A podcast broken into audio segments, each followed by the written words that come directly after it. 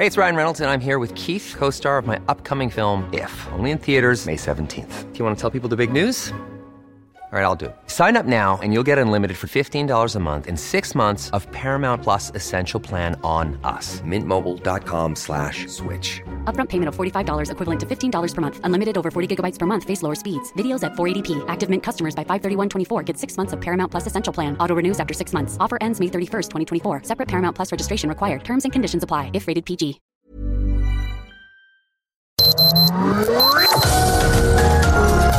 Heraldo Media Group presenta Sergio Sarmiento y Lupita Juárez. Información veraz y oportuna con un toque personal y humano. Por El Heraldo Radio, donde la H suena y ahora también se escucha.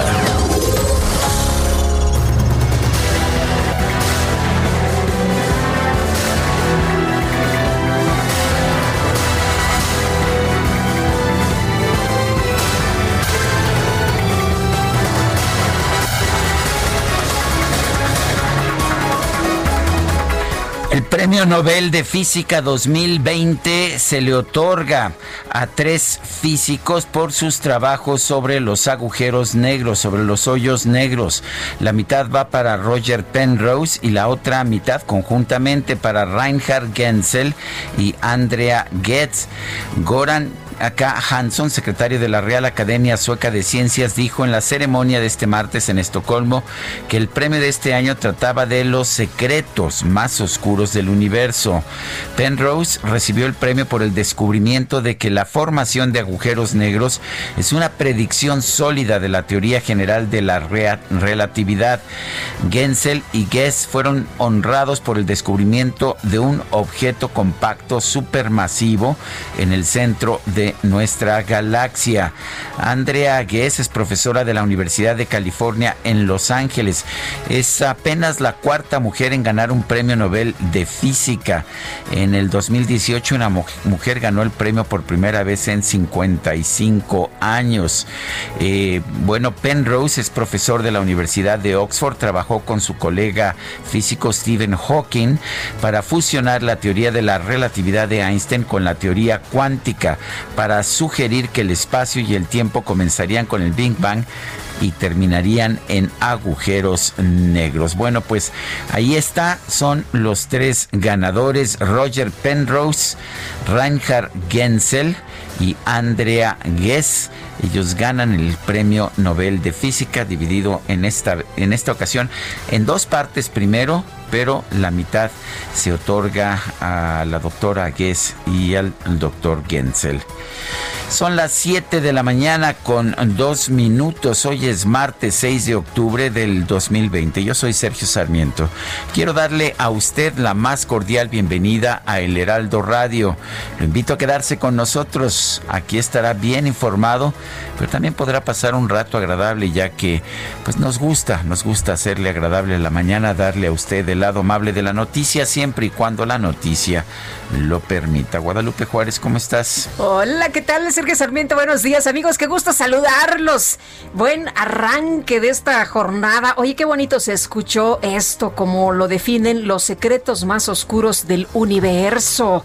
Y bueno, pues fíjate que esta mañana ya muy temprano la, la, la doctora eh, Julieta Fierro escribía, los premios Nobel en física fueron por trabajo sobre los hoyos negros, tanto por mecanismos de formación como el superhoyo negro del centro de nuestra galaxia. Pues qué emoción siempre conocer a los ganadores de estos premios. Oye, yo no sé si también en eh, estos temas relacionados con la salud sean los secretos más oscuros de cómo es la metodología en cuanto al número de personas eh, muertas en nuestro país y contagiadas por coronavirus, reporta la Secretaría de Salud, pero el día de ayer, el día de ayer cambiaron de metodología.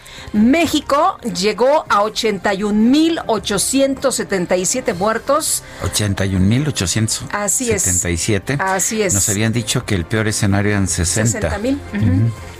Pues yo no sé qué está pasando, si nos han estado ocultando el número de personas muertas en los últimos días o qué es lo que ha estado ocurriendo, pero pues resulta que por eh, esta cuestión metodológica lo que tenemos ahora son 81.877 muertos. No sé si vuelvan a cambiar la metodología y tengamos mucho más muertos que 81.000. Hay quienes dicen que llevamos eh, alrededor de unos 200 mil muertos, pero bueno, la cifra oficial, antes de que se enoje el señor Hugo López Gatel y que diga, es que no entienden o no quieren entender, bueno, eh, eso dijo ayer. Eso dijo ayer. Esta cifra representa 2.789 defunciones el día de ayer. Sin embargo, José Luis Alomí, el director de epidemiología, informó que se trata de un ajuste en la metodología y que estos 2.789 muertos no sucedieron en 24 horas, sino que es un acumulado. El país llegó este lunes a 789.780 casos acumulados de la enfermedad, es decir, 28.115 más que ayer, pero este rubro también hubo un cambio y no quiere decir que estos contagios sean de ayer al día de hoy. Explicó que las cifras de este lunes se agregaron de funciones por dictaminación y casos por asociación epidemiológica de varias semanas atrás. Y hay otra cosa que también llama mucho la atención. Nos dicen, bueno, es que hay menos muertos. Y cuando tú ves el total de cifras acumuladas, pues resulta que todos los días hay más muertos, aunque hay más, eh, eh, hay menos según lo que nos dice eh, la conferencia el doctor Hugo López Gatel. Pues así están las cosas, así el nuevo método para sumar a personas que han perdido la vida o bien se han contagiado por coronavirus. El asunto es muy grave, tenemos esta cifra que seguramente a usted también le sorprendió el día de ayer, 81.877 muertos. Bueno, y en otros temas, ayer el presidente de los Estados Unidos, Donald Trump, fue dado de alta, dejó el hospital militar donde se encontraba internado después de ser tratado por COVID y bueno, llevaba una mascarilla cuando salió, caminó desde el hospital hasta una limusina que lo llevó al Marine One, que es un helicóptero para abordar un vuelo a, rumbo a la Casa Blanca. Y bueno, ya en la Casa Blanca dijo, me siento realmente bien, no le tengan miedo al COVID, no dejen que domine sus vidas. Bajo la administración Trump hemos desarrollado algunas vacunas y conocimientos geniales.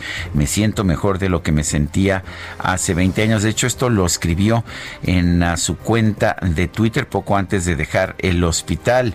El equipo médico de Trump de 74 años le ha administrado un esteroide de exametasona que habitualmente se emplea en pacientes con síntomas más graves de COVID-19.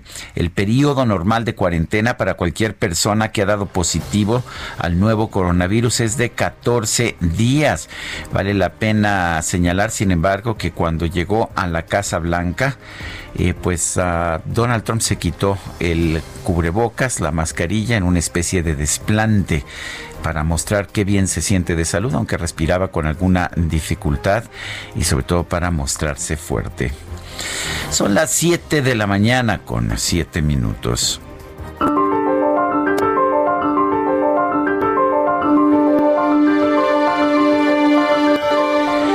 Y la frase del día, todo el arte del gobierno consiste en el arte de ser honesto.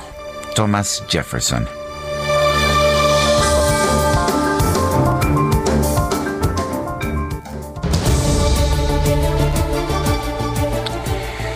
Ya sabe que nos gustan las preguntas. Ayer preguntábamos temprano en la mañana, ¿debe renunciar un presidente electo democráticamente porque lo pide una manifestación suficientemente grande? Bueno, estuvo reñida la votación, también fue muy intensa. Eh, nos dijeron que sí 53%, que no 42.8%, quién sabe, 4.2%. Recibimos 34.997 votos, además de más de mil comentarios. Bueno, pues la gente se involucró en esta, en esta pregunta. Y bueno, hoy, ya temprano en la mañana, coloqué la siguiente pregunta en mi cuenta personal de Twitter. Arroba Sergio Sarmiento. ¿Es suficiente el plan de infraestructura con las empresas del Consejo Coordinador Empresarial para impulsar una recuperación económica?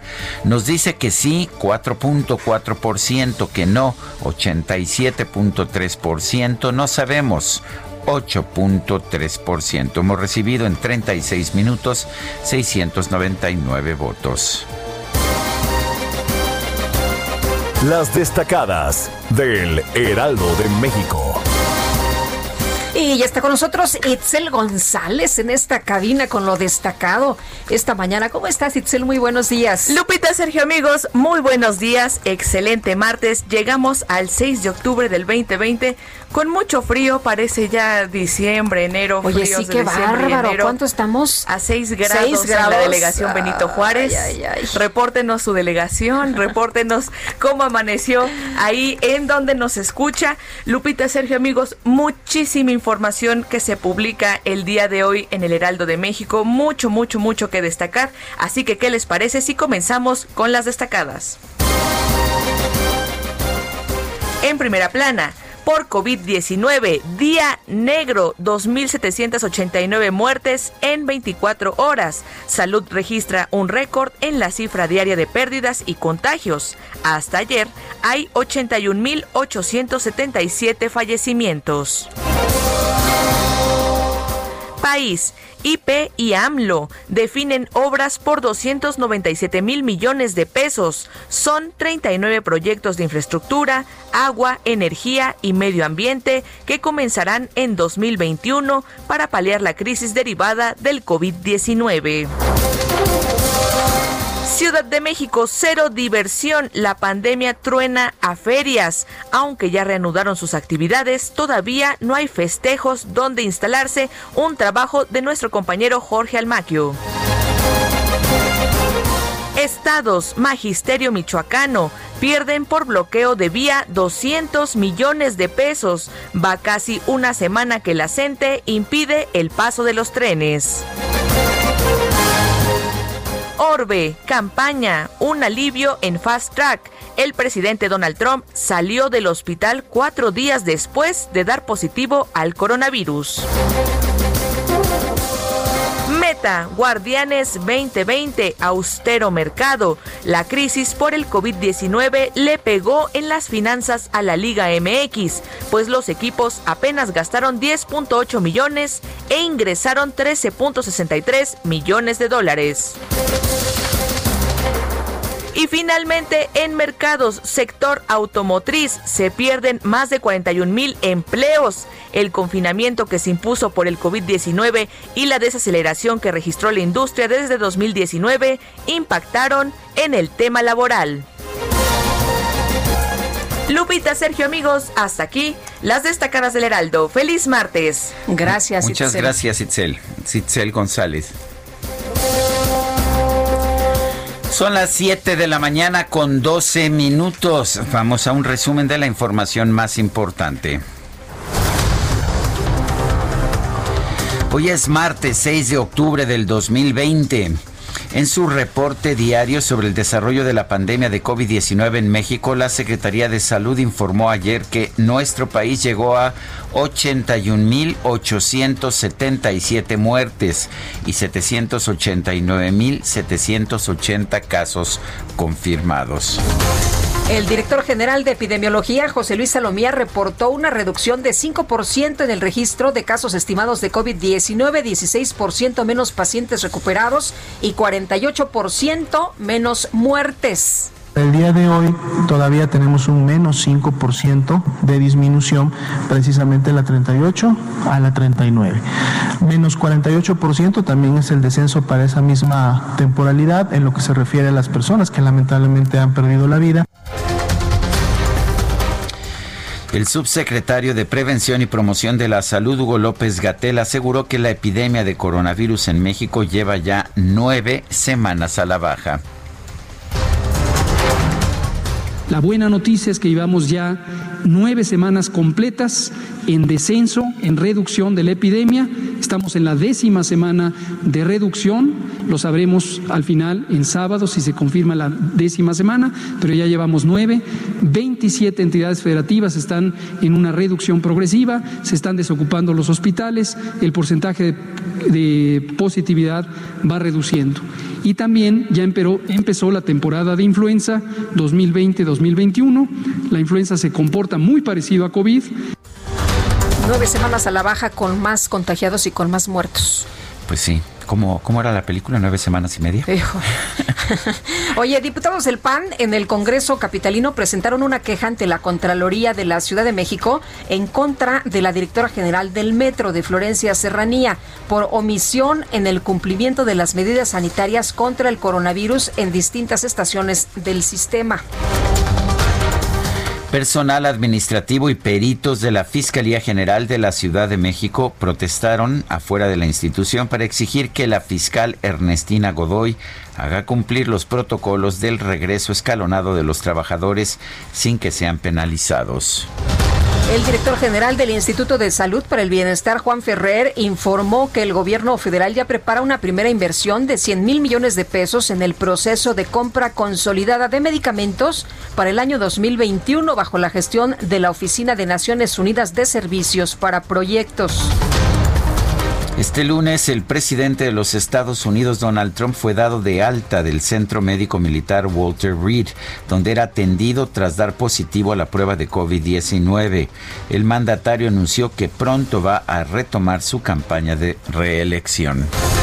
Bueno, y al llegar a la Casa Blanca, el presidente Donald Trump emitió un mensaje para agradecer al equipo médico que lo atendió y pedir a la población que no dejen que el coronavirus domine sus vidas. Just left Walter Reed Medical Center, and it's really something very special. The doctors, the nurses, the first responders, and I learned so much about coronavirus. And one thing that's for certain don't let it dominate you. Don't be afraid of it. You're going to beat it. We have the best medical equipment, we have the best medicines, all developed recently, and you're going to beat it. I went, I didn't feel so good.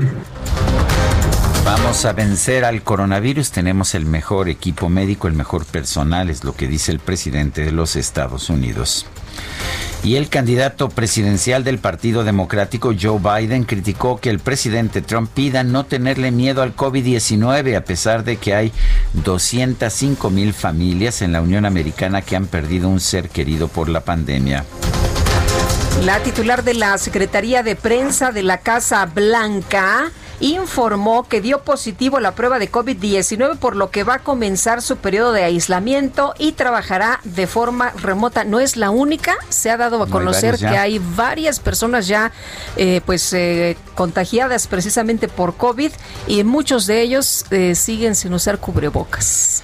Kaylee McNanny, que además ha sido pues una de, de, muchas personas que han estado a cargo de la oficina de prensa de la Casa Blanca. El presidente las cambia con pues con mucha frecuencia.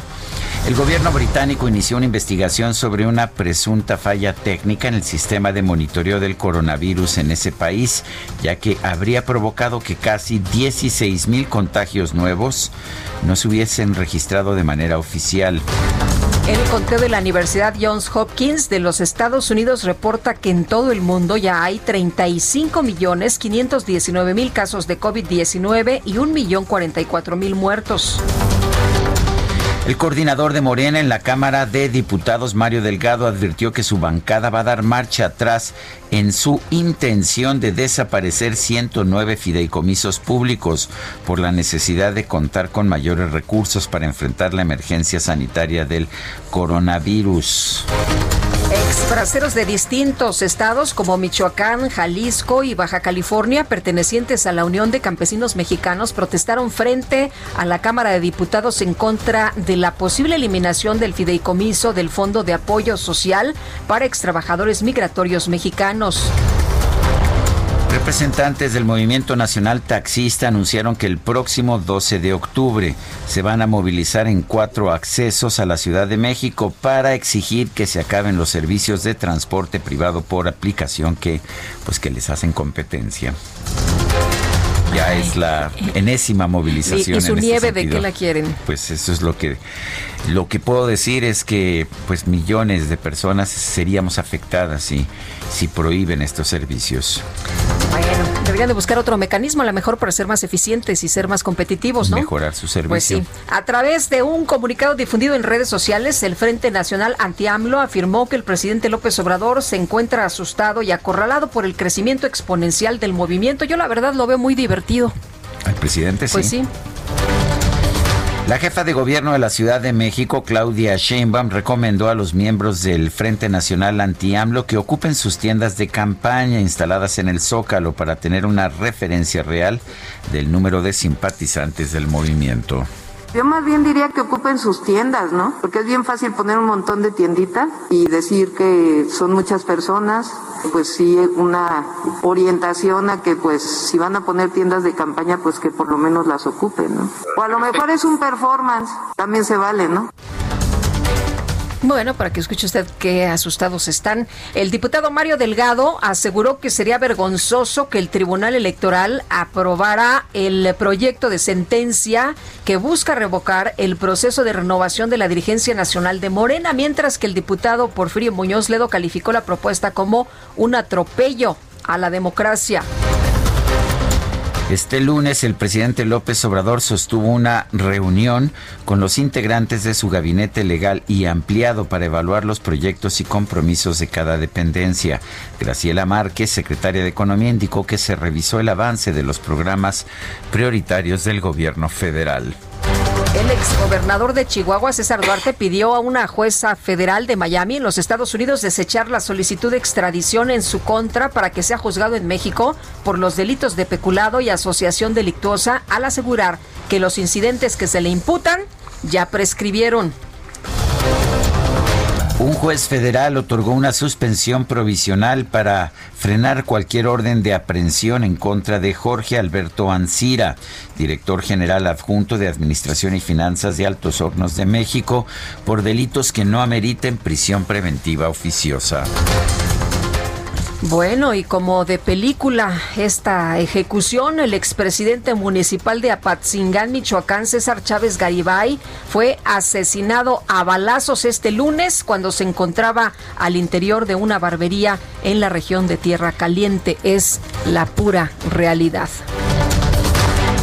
La Fiscalía General de Sonora confirmó que uno de los tres cuerpos encontrados en septiembre en el canal bajo del municipio de Cajeme corresponde a la modelo Yesenia Estefanía, reportada como desaparecida el pasado 19 de agosto.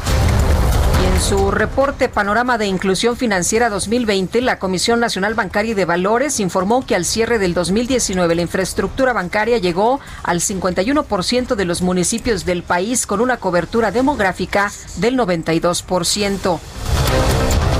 El gobierno del presidente de Venezuela, Nicolás Maduro, celebró que la justicia británica haya anulado la sentencia que le daba el control del oro venezolano depositado en el Banco de Inglaterra al líder opositor Juan Guaidó. Bueno, y por otra parte, la Real Academia de la Ciencia Sueca informó que el Premio Nobel de Física 2020 fue otorgado al británico Roger Penrose, al alemán Reinhard Hensel y al estadounidense Andrea Ghez por su descubrimiento sobre agujeros negros y su relación con la teoría de la relatividad. Y en información deportiva, en un duelo aplazado por la aparición de casos de COVID-19 en ambos equipos este lunes, los jefes de Kansas City derrotaron 26-10 a los Patriotas de Nueva Inglaterra. Y además, además los empacadores de Green Bay derrotaron en un juego un poco más tarde 30-16 a los halcones de Atlanta. Y esto pone muy feliz, muy feliz a nuestro, nuestro técnico, Adrián Alcalá.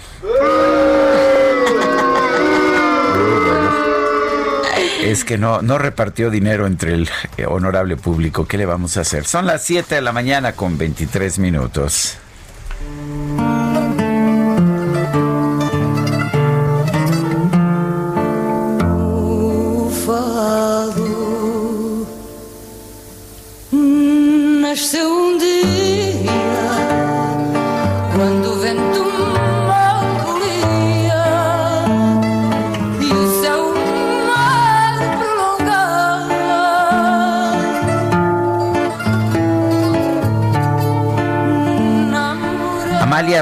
Rodríguez, la reina del fado, esta forma tan tradicional, tan especial de expresión del pueblo portugués.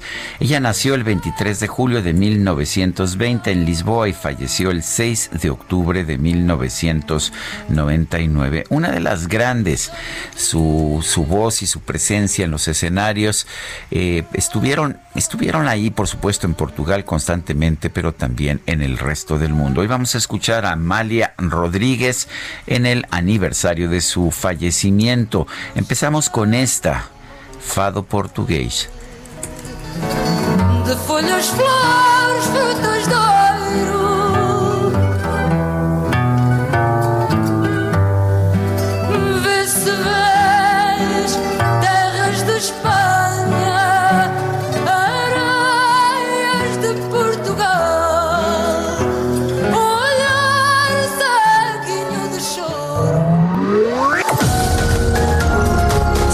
Sarmiento y Lupita Juárez quieren conocer tu opinión, tus comentarios o simplemente envía un saludo para ser más cálida esta mañana.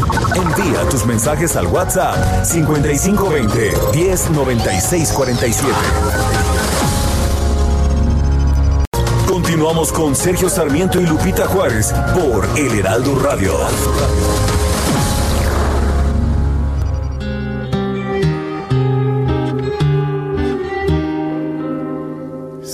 Uma gaivota viesse trazer-me o céu de Lisboa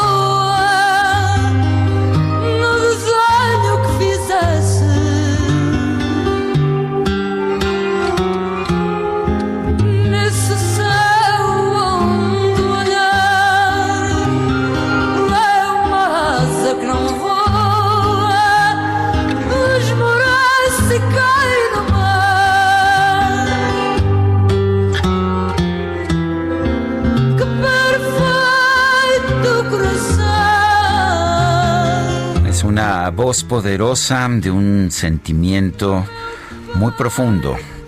Amalia Rodríguez, la reina del fado, del fado portugués. Esto que estamos escuchando se llama gaivota, o sea, gaviota.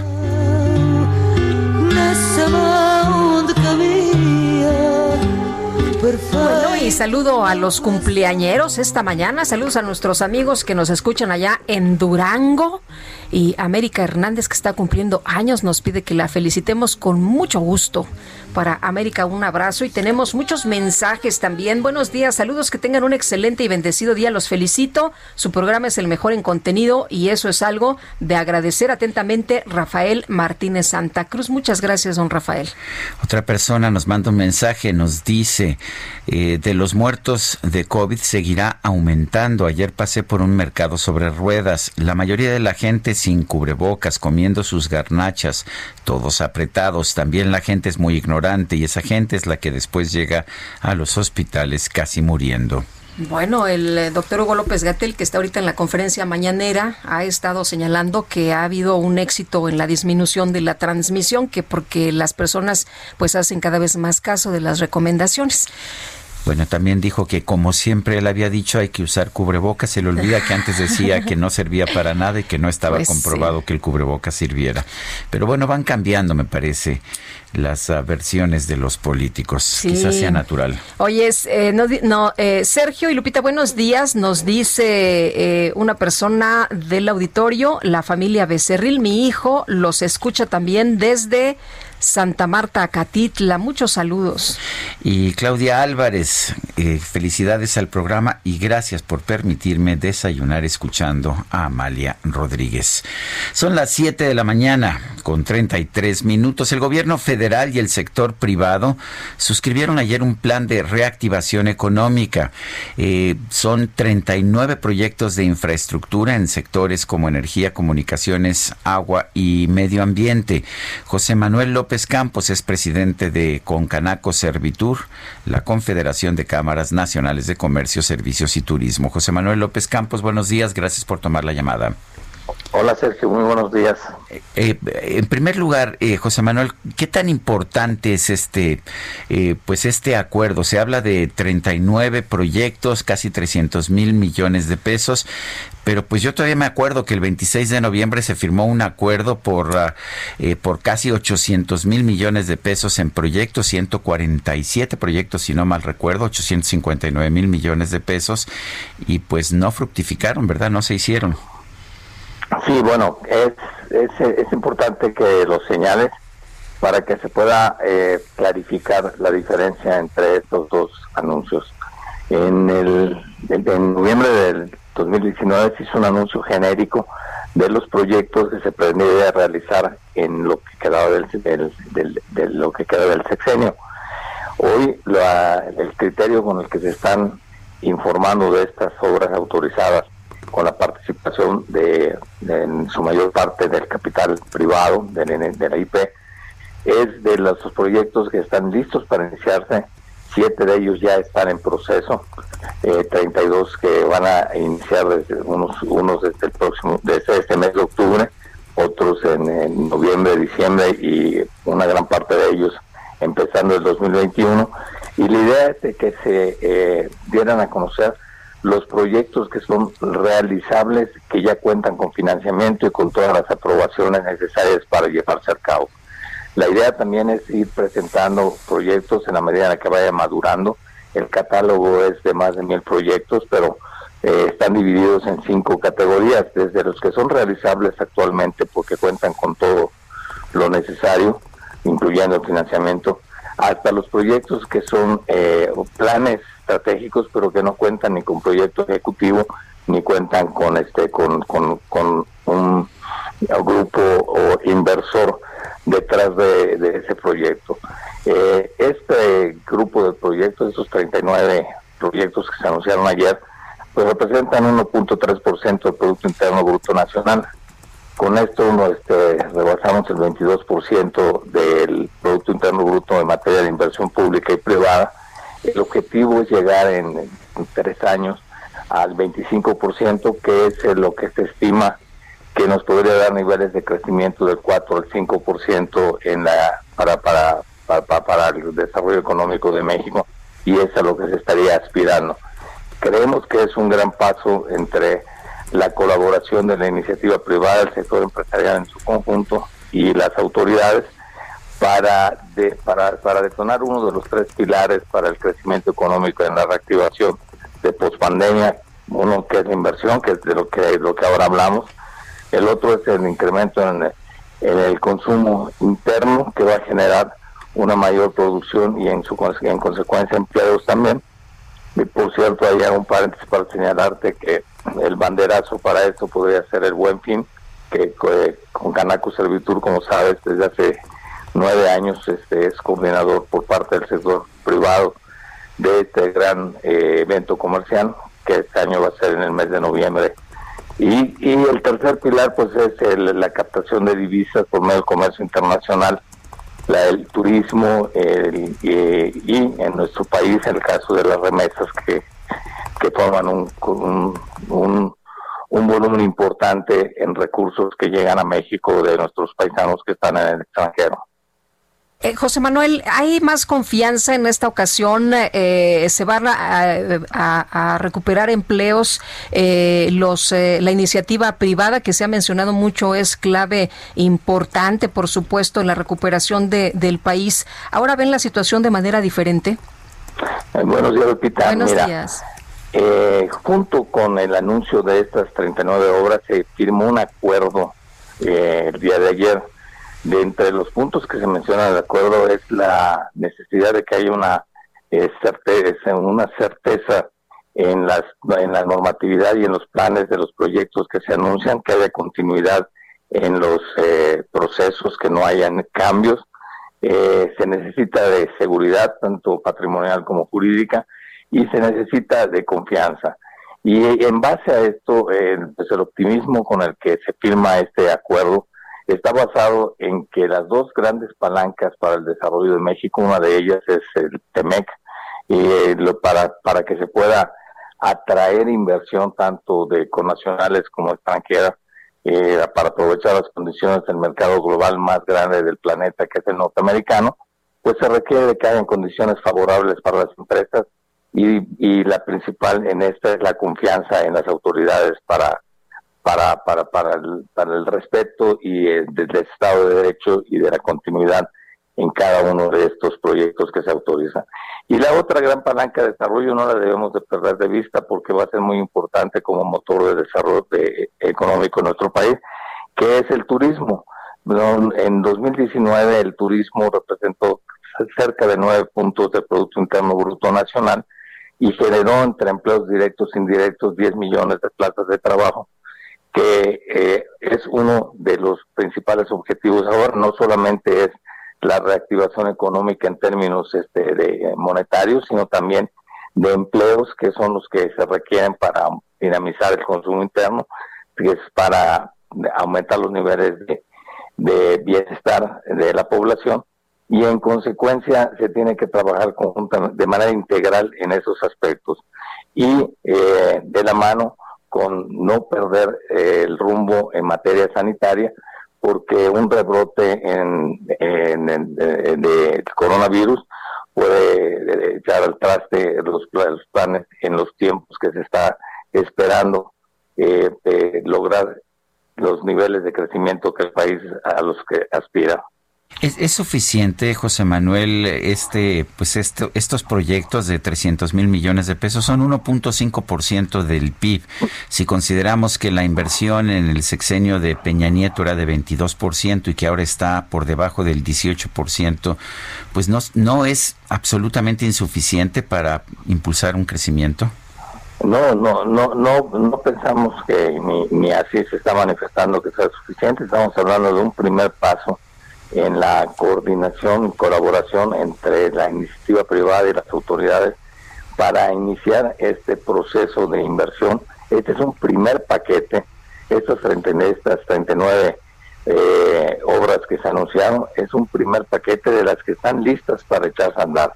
La idea es de que ojalá y puedan mensualmente anunciarse las que van madurando en términos de, de tramitología y de y de la obtención de los recursos financieros, el compromiso de las de los entes inversores, pero la idea es llegar al 25% del Producto Interno Bruto para 2023 o 2024, que es este, lo que se estimaría que se requiere para crecer a niveles de 4 o 5% de, de este, anuales en, en nuestro país. Yo quiero agradecerte, José Manuel López Campos, presidente de Concanaco Servitur, por haber conversado con nosotros. Gracias a ti, este, Sergio, gracias Lupita, que tengan muy buen día. Igualmente, José Manuel, gracias, muy buenos días. Y este martes se votará en la Cámara de Diputados la iniciativa con la que Morena pretende eliminar 109 fideicomisos. Y Nayeli Cortés, nos tienes todos los detalles, te escuchamos. Sergio Lupita, buenos días. Pues sí, estos 109 fideicomisos representan 68 mil millones de pesos. Las dependencias que los administran actualmente estarán obligadas a mantener sus funciones, sin embargo, esto estará sujeto a disponibilidad presupuestal. Recordemos que la semana pasada Morena intentó aprobar en lo general este dictamen, sin embargo, la oposición e incluso algunos diputados de Morena que rechazan su aprobación, pues rompieron el quórum de la sesión y por tanto pues la votación en lo general y la discusión de más de 400 reservas pues fue eh, diferida para este martes donde además se esperan las manifestaciones pues de diversas personas que son afectadas por la desaparición de estos fideicomisos. A las afueras de San Lázaro se espera la llegada de familiares de víctimas se espera la llegada de investigadores de representantes del sector cultural del cine de los deportistas y demás sectores pues que serán afectados por la desaparición de estos apoyos para entregarlos a la tesorería de la federación. Según el dictamen, las dependencias tendrán 30 días para que una vez que se promulgue esta reforma, enviar los recursos que representan 68 mil millones de pesos a la tesorería de la federación para que ahí se destinen a temas como la salud y los programas sociales del gobierno. Es el reporte que tenemos. Muy bien, muchas gracias por esta información. Muy buenos días, Nayeli. Buenos días. Tenemos en la línea telefónica a Juan Carlos Romero Hicks, coordinador del PAN en la Cámara de Diputados. Juan Carlos, buenos días, gracias por tomar la llamada. Sergio Lupita, gracias por la oportunidad de platicar el día de hoy, que no es un buen hit. Es una ocurrencia convertir en una comedia y vaya, va a llegar a ser una tragedia. A ver, ¿por, ¿por qué se oponen a la desaparición de los 109 fideicomisos? Hay quien dice que, pues que los fideicomisos con, sus, con su secrecía fiduciaria impiden conocer realmente el manejo de, del gasto público que se encausa a través de estos fideicomisos. ¿Qué opinas? Están desinformados y se equivocan. Primero, no hay secreto fiduciario.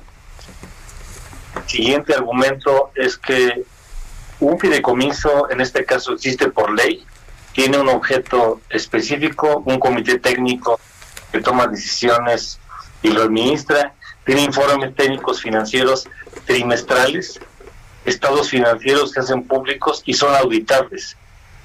Aquí estamos hablando de pasar de la transparencia y de la posibilidad de tener proyectos multianuales a una caja chica, a una caja china, en donde el presidente quiere manejar sus eh, ocurrencias.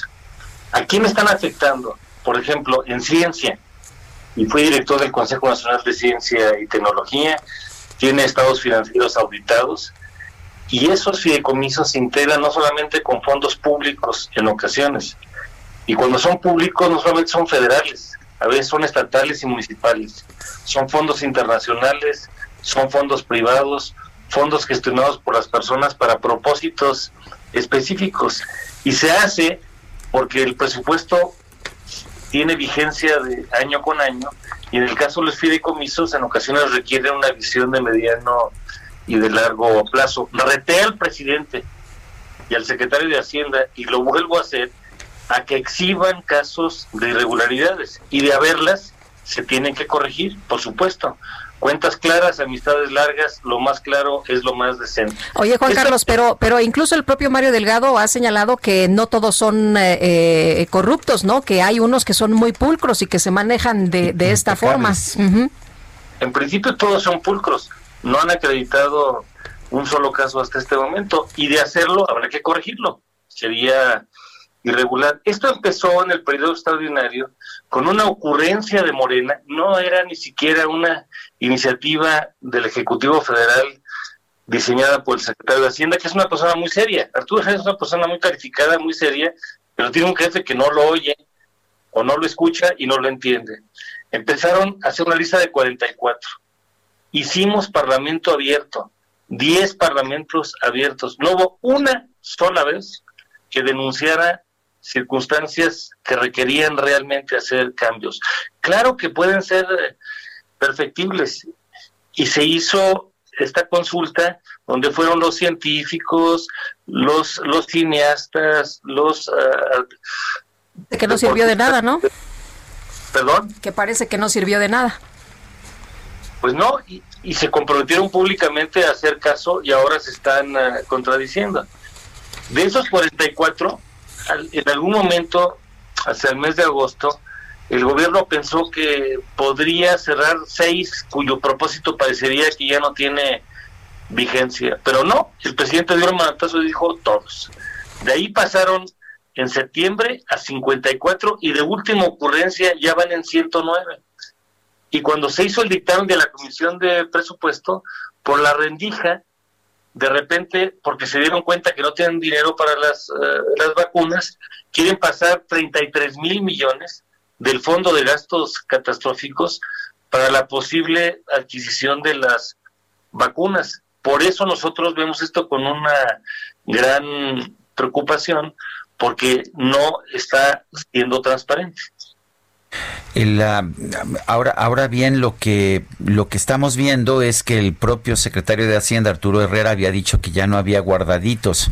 ¿Encontraron ya estos guardaditos para, pues, para el gasto discrecional de la presidencia? Da esa impresión, es un momento donde el gobierno tiene un problema de caja y entonces van por estos recursos. En el caso de ciencia, se van a cortar posibilidades de becas de alumnos, proyectos de investigación, de tecnología, de, innovación. Ya hay hasta denuncias internacionales. La, la, afectación no es solamente la ocurrencia, es la tragedia que va a ocurrir en el mediano plazo. porque muchos de los centros de investigación y universidades van a quedar sin fondos. Eh, Juan Carlos, te quisiera preguntar otra cosa, si me permites. Eh, estábamos eh, viendo todo este tema de la consulta popular que avaló la Corte para enjuiciar a los expresidentes y bueno, la eh, pues posición de, de, Morena es realizar la consulta popular eh, eh, que avaló la Corte el mismo día de la elección federal del 6 de junio. ¿Cómo ven ustedes? ¿Cuál es tu posición? La Constitución ya resolvió eso, tiene que ser el primer domingo de agosto. Pero, dicen que quieren cambiar un, un transitorio, ¿eh? que, que podrían promover un transitorio en la Constitución. No sería aplicable en este momento porque es una circunstancia en donde la parte del contexto electoral tiene un límite de modificación de, de 90 días antes de la convocatoria y la convocatoria en lo federal se emitió el, el 7 de septiembre. Eh, lo acaba de, Ricardo Monreal lo acaba de decir en un programa de radio que están promoviendo una modificación de un transitorio en la Constitución para que la consulta se realice el mismo día de la elección y que van a buscar consensos con los partidos políticos. ¿El Partido Acción Nacional estaría dispuesto a hacerlo? No, porque eso ya lo deliberamos, ya lo debatimos y expresamente el cambio de la Constitución se hizo para que no se tuviera la circunstancia de que el presidente que está en la boleta. Bueno, entonces esto ya está resuelto, no puede haber modificaciones a la Constitución en estos momentos. Así es. Bueno. Pues muy bien, gracias Juan Carlos Romero Hicks, coordinador del PAN en la Cámara de Diputados. Lupita, Sergio, eh, hoy va a ser un día largo. Va a ser un día largo, sí. Y vamos a afectar a muchos sectores, lamentablemente. Bueno, pues muchas gracias Juan Carlos. Gracias, buen día. Hasta luego, muy buenos días. Pues vamos a estar atentos, ¿no? La verdad es que, por ejemplo, Germán Martínez, que es de Morena, él escribe hoy un artículo, Sergio, y dice que no es posible que esto ocurra. Eh, la extinción de los la extinción de los fideicomisos. Eh, dice él, bueno, eh, es como si quisieras matar a un paciente creyendo que eliminas la enfermedad, en este caso la, la corrupción, y borras, por ejemplo, el trabajo que se ha hecho bien en diferentes materias, ¿no? Pero que no además ya había dicho el presidente que ya no hay corrupción en este sexenio, entonces ¿para qué eliminar los fideicomisos si ya no hay corrupción? Bueno, él decía que en cuanto él llegara se iba a eliminar en automático la corrupción. Ya ha dicho que ya no hay corrupción, por lo menos en los más altos niveles. Y Juan Carlos Romero Hicks también nos dice que el PAN no va a aceptar la propuesta que acaba de hacer Ricardo Monreal en el sentido de modificar la Constitución para que pues para que se lleve a cabo la consulta sí. popular para enjuiciar a los expresidentes el mismo día de la elección. Dice que además ya no hay margen, ¿no? Que, que, sí. que de acuerdo con, con, lo que marca la ley, pues ya no puede haber ninguna modificación. En fin, y seguimos con temas importantes. En México se acumularon 81.877 muertos y 789.780 casos confirmados de COVID-19. Gerardo Suárez, a ver, platícanos ahora sí que barájame la más despacio ¿Qué fue lo que ocurrió? Eh, ¿Cómo eh, se cambia la metodología? ¿En qué consiste? ¿De qué se trata? Cuéntanos. Hola, muy buenos días, Sergio y Lupita. De manera inédita, la Secretaría de Salud sumó ayer 2.789 nuevas muertes y más de 28.000 nuevos casos positivos de COVID-19. Esto debido a una nueva clasificación para confirmar casos y defunciones a lo largo de la epidemia.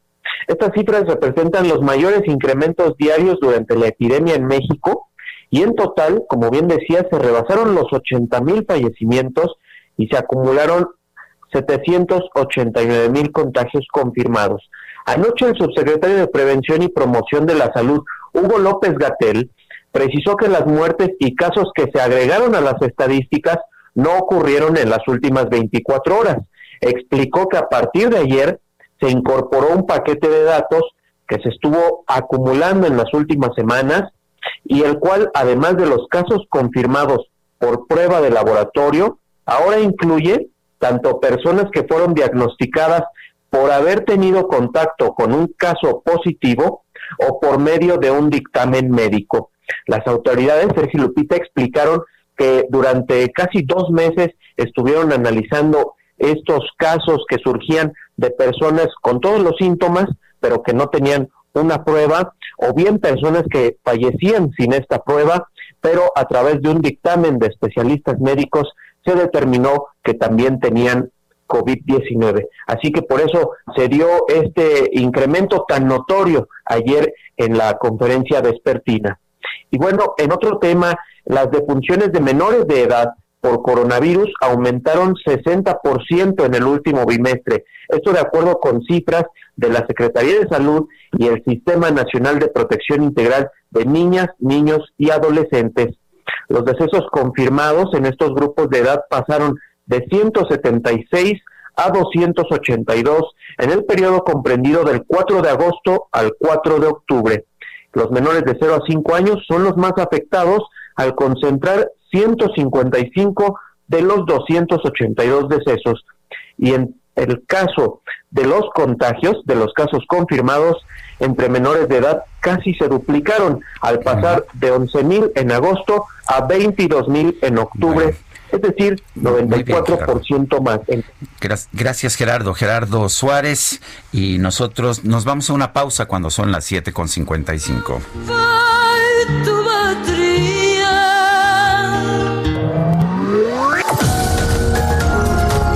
Sergio Sarmiento y Lupita Juárez quieren conocer tu opinión, tus comentarios o simplemente envía un saludo para ser más cálida esta mañana.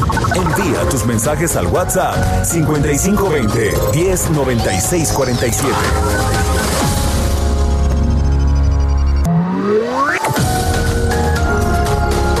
Continuamos con Sergio Sarmiento y Lupita Juárez por El Heraldo Radio.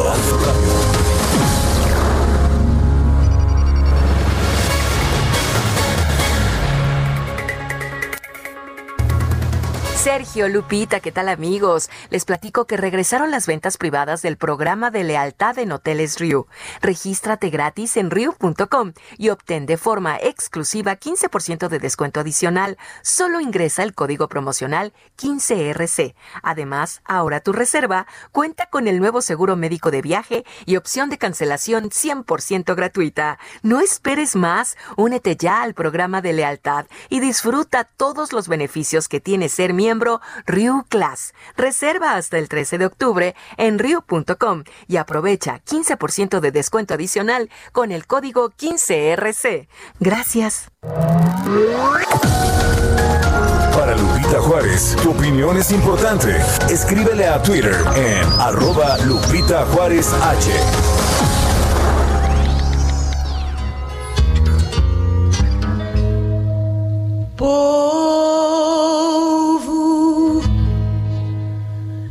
que lavas no rio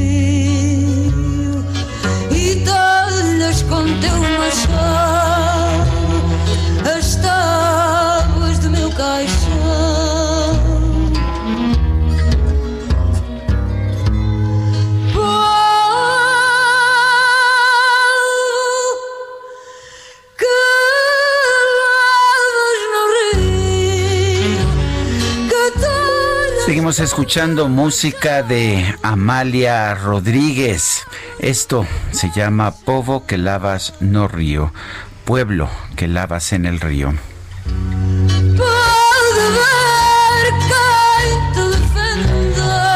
Son las 8 de la mañana con dos minutos. Tenemos mensajes de nuestro público. Dice una persona que no nos pone su nombre y si en vez de criticar o hacer menos un movimiento válido, pues apegados al artículo 258 y 260 de la vigente ley de movilidad de la Ciudad de México, pudieran, se, pidieran y se hiciera valer la ley, pues si no saben, muchos taxis legales están dentro de estas plataformas digitales y se comprueba, pueden dar el mismo servicio o mejor aún, ustedes que si tienen la voz soliciten que desaparezcan las concesiones, así todos parejos en la legalidad. Pues yo lo que puedo hablar es como usuario. La verdad es que ha sido mucho más fácil para mí, para muchos usuarios, el utilizar estos servicios con aplicaciones. Y sí, sí estoy de acuerdo en que se eliminen las concesiones, se eliminen las restricciones que existen para el servicio de taxi. Pues sí, imagínate eh, cuánto gastan para una concesión pues y todos los trámites que tienen que hacer. No tiene sentido, ¿no? Yo creo que lo que se trata es de tener un servicio eficiente y un servicio seguro. Son los dos temas y eso se puede lograr con aplicaciones. Estamos totalmente de acuerdo con usted. No puso su nombre, pero estamos mm, de verdad, estamos de acuerdo. Y aquí, pues, no sé el gobierno qué tan dispuesto esté porque saca una buena lana de las concesiones, ¿no? Y los líderes también. Ah, bueno. Otra persona dice, muy buenos días, con el gusto de saludarles y reportando para ustedes que nuevamente tenemos en la caseta de Chalco un congestionamiento por la apertura de solo tres casetas. Una es automática y tampoco funciona. Muchas gracias. Buen día, pero hoy debimos escuchar a Cricri. Es su aniversario luctuoso, pues es más cercano a los mexicanos. La cantante es muy buena y dice eh, Ángeles Martínez es lo que nos dice Ángeles Martínez. Bueno, el, consideramos Cricri, de hecho su aniversario luctuoso es el 14 de diciembre, usualmente lo tocamos por ahí del 14 de diciembre, seguramente lo haremos este año, eh, pero hacíamos la broma, ¿no? De que, de que algunas de sus canciones son un poquito pasadas, pero no. Estamos escuchando a Amalia Rodríguez precisamente porque nunca la hemos escuchado, a Cricri lo hemos estado escuchando, de hecho, todos los años y usualmente preferimos el aniversario luctuoso que el de nacimiento Cricri falleció el, ah, falleció el 14 de diciembre de 1990, nació el 6 de octubre de 1907. Bueno, vamos con otros temas. El diario británico Financial Times publicó un artículo titulado López Obrador, la nueva figura del autoritarismo en Latinoamérica. Eh, se le califica de intolerante. De hecho, también ayer se publicó un artículo en el Wall Street Journal en que señala también eh, pues una beta autoritaria del presidente López Obrador por la forma en que presionó a la Suprema Corte de Justicia en la nación. Ayer el presidente, en su conferencia de prensa de la mañana respondió y dijo que el Financial Times, este periódico británico muy importante, debería ofrecer disculpas a México en lugar de cuestionar su proyecto de transformación. Luis Estrada es analista y director general de SPIN, taller de comunicación política. Luis Estrada, buenos días, gracias por tomar la llamada. Muy buenos días, ¿cómo? Buenos días. Eh, eh, cuéntanos en primer lugar, ¿qué tanto pesa una opinión de un periódico extranjero como el, el, el del Financial Times? ¿Y cómo viste el spin del editorial del periódico? No era una pieza de un articulista, era el editorial del propio periódico. ¿Qué opinas? Ya, tradicionalmente, eh, quienes, quienes siguen la prensa extranjera eh, conocen que los diversos medios de comunicación se pronuncian respecto de los eh, gobiernos en el mundo. No es una cuestión que esté eh, dirigida especialmente a criticar, porque sí, al presidente López Obrador. Incluso, por ejemplo, The Economist en elecciones favorece a los demócratas, a los republicanos, en fin. esto es tradicional en diversas partes del mundo, especialmente en este tipo de publicaciones que son pues me parece trascendentales a nivel mundial, no nada más es una cuestión del país en el que se publica. Y entonces cuando el presidente López Obrador eh, dice que deben pedir disculpas eh, por el modelo neoliberal y el fracaso, que así lo denomina el presidente, entonces lo que estamos viendo es, me parece, dos cosas. Una, que claramente tiene un impacto en la opinión pública en México, el, posicionamiento de un diario como el Financial Times, como lo han tenido otros diarios a los que el presidente pues obviamente ha mencionado varias veces, el Wall Street Journal, el País, el New York Times, el Washington Post. Eh, segundo, que el presidente mismo haya tomado el tiempo para hablar de, eh, este tema y descalificarlo con algo que pues a fin de cuentas no se puede eh, medir. El presidente dice que estos diarios famosos, así les llama, no tienen ética periodística tendríamos que ver qué es lo que el presidente entiende por ética periodística y qué es cómo se mediría algo así. Creo que el presidente ha intentado descalificar a la prensa, no solo la nacional, sino también la internacional, en buena medida porque eh, la prensa hace su trabajo, que es eh, seguir de cerca el gobierno, en este caso el de López Obrador, y demostrar lo que sí se puede probar, que son los pobres resultados esa es la crítica principal, que me parece lo que más le molesta al presidente Oye, pero eh, eh, Luis, es muy hábil el presidente dándole la vuelta a todo, ¿no? O sea, podría haber hablado precisamente de los temas de fondo donde se le critica, pero él lo que critica es que este periódico eh, toda su vida ha promovido el neoliberalismo. Mira, Lupita, yo creo que hay varias veces, ha habido varias veces que el presidente recurre a esta herramienta de señalar a estos periódicos para que pidan disculpas, no no solo eh, los diarios, también eh, los organismos internacionales, los organismos financieros internacionales, con el Fondo Monetario Internacional, el Banco Mundial, en fin. Entonces, la lucha, imagínate nada más, la lucha del presidente López Obrador contra el capitalismo, contra el liberalismo, en fin, creo que es eh, simplemente una herramienta retórica para poder intentar, de alguna forma, distraer, pero como es la única herramienta que tiene y es la única respuesta que tiene, eventualmente va perdiendo eh, fuerza y va perdiendo relevancia ese tipo de respuestas. Si el Financial Times vuelve a decir algo después, que obviamente no va a ser lo mismo que ya eh, se posicionó, sino que va a ir documentando poco a poco y fortaleciendo el argumento de lo que expresó eh, en su editorial, que es el gobierno del presidente acumula poder de alguna forma, a veces por la buena, a veces por las malas, como lo que hacen las conferencias al descalificar, al presionar, al, influir o al eh, orientar a ciertos actores políticos y al mismo tiempo que el presidente no tiene resultados que presumir, pues entonces quien va a perder a fin de cuentas en todo esto va a ser el propio presidente López Obrador.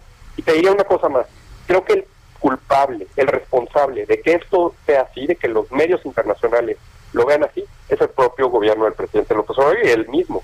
Eh, el presidente utiliza prácticamente toda la conferencia para denostar, para descalificar, para señalar. Ha mencionado, fíjate, al, de acuerdo con los números de Spin, al Financial Times con la de ayer 20 veces y al Wall Street Journal que mencionaban también de la, de la, de la columna 25 veces. El diario que más ha mencionado es el Reforma, lleva 291 menciones, todas descalificándolo. ¿Qué gana el presidente? Nada, pierde tiempo en lo que él debería estar señalando y explicando y demostrando los avances de lo que él denomina la cuarta transformación. Si realmente estuviéramos en una transformación a la altura de la reforma, de la independencia, de la revolución, tendremos que estar escuchando casi casi en un canal 24 horas todo lo que se está logrando y no tenemos nada. Esa es la crítica del Financial Times. Eh, es parte, es una estrategia que le funciona al presidente descalificar a, los medios de comunicación. La, está utilizando también Donald Trump en los Estados Unidos. Sí, ah, eh, eh, mira, más que que le funcione, bueno, lo, va a seguir haciendo mientras intente de alguna forma defenderse. Pero aquí la diferencia está en que en el caso de Donald Trump, los medios pueden tener una ideología de izquierda o de derecha. Los medios conservadores, que tienen una ideología diferente a la ciencia y a la, demostración científica de hechos, que son los medios pues de mayor audiencia, los medios eh, tienen una tendencia liberal, en Estados Unidos pues tratan de hacerlo entre demócratas y republicanos. Pero aquí en el caso del presidente López Obrador es todos los medios con audiencia contra el presidente y quienes se sientan, ya sabemos, en la primera fila o la segunda fila en las conferencias de prensa, que son eh, eh, reporteros, entre comillas, de medios digitales, que eh, pues hacen el 46% de las preguntas. Prácticamente el presidente trata de distraer a través de las preguntas que le hacen estas personas hacia adelante y entonces intenta poner un debate que claramente no existe entre lo que estos supuestos medios explican o publican, que a veces ni siquiera eso hacen, en los medios digitales contra los medios que tienen audiencia, que son los que están tratando todo el tiempo de documentar lo que el presidente López Obrador hace o no hace. Y creo que ahí hay una trampa también culpa del presidente López Obrador. Y es, si el presidente dice afirmaciones como esta, que no se pueden probar, si tienen ética o no tienen ética, si el, el neoliberalismo fracasó o no, los medios con audiencia, radio, televisión, prensa, que son medios serios, necesitan evidencia para sustentar esa noticia o de lo contrario, si publican algo que no tiene sustento, entonces pierden a su audiencia. Como no hay, no hay sustento, no hay prueba de lo que el presidente López Obrador dice, nosotros contamos hasta 75 afirmaciones no verdaderas. En SPIN contamos hasta 75 afirmaciones no verdaderas del presidente por conferencia. ¿Qué consecuencia tiene esto? Que eso no trasciende, lo que dice el presidente no trasciende porque no se puede probar en, algo para publicar. Y eso, pues, es el primer autosabotaje, ella yo, resultado de la estrategia que tiene el presidente en sus conferencias. Nada más que, bueno, él cree que la propaganda eventualmente va a ayudarlo a mantenerse en los niveles de, de aprobación que tiene hasta este momento. Bueno, pues uh, Luis Estrada, estaba yo reflexionando que el presidente se queja de que los es el presidente más atacado desde Francisco y Madero y dice que pues que es un 63% de los comentarios sobre él son críticos, pero lo que tú dices es que eh, pues todos sus comentarios sobre periódicos eh, son son negativos, ¿no? El 100%. Prácticamente sí. Y no solo eso, Sergio. Nosotros la semana pasada en SPIN hicimos replicamos el análisis con el cual el presidente demostró que según él era el presidente más atacado desde Madero, escogió un día al azar, el 24 de septiembre, y demostró que dos de cada tres columnas, según él, son negativas para lo que él denomina la cuarta transformación. Escogimos el 24 de septiembre también para replicar tanto el segundo año de Felipe Calderón como de Enrique Peña Nieto, y en el caso de Felipe Calderón, 61% de las columnas, prácticamente el mismo porcentaje, son negativas.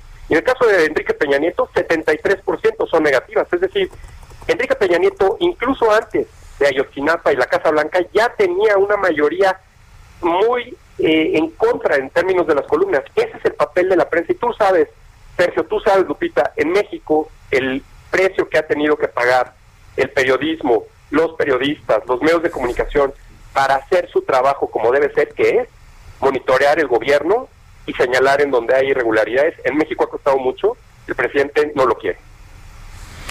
Bueno, pues muchas gracias a Luis Estrada por haber conversado con nosotros. Al contrario, Lupita, Sergio, muchas gracias. Muy buenos días. Hasta luego, Luis. Muchas gracias. Buenos días. Y el gobernador de Quintana Roo, Carlos Joaquín, está dando un mensaje en estos momentos sobre la trayectoria y la preparación ante la llegada del huracán Delta. Y vamos a escuchar parte de lo que está comentando. Los máximos hemos eh, tenido en Chetumal eh, 50 kilómetros por hora, en Ixcalac 46 kilómetros por hora, Banco Chinchorro 46 y eh, Puerto Juárez 32.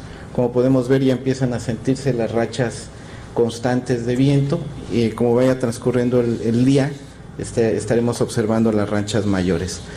Esto es cómo se va a comportar en los siguientes días. En la imagen izquierda superior eh, cómo vamos a estar en las lluvias para este día martes.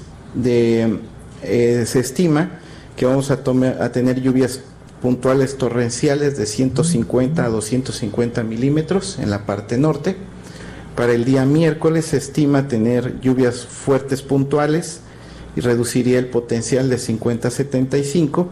Y para el día jueves continuaríamos con el mismo pronóstico de 50 a 75 milímetros. Pues parte de lo que eh, dice de esta mayor... conferencia el gobernador de Quintana Roo ante la llegada de este huracán Delta. Así se están eh, preparando, es la información que está dando a la ciudadanía y estaremos atentos, por supuesto, regresaremos un poco más adelante.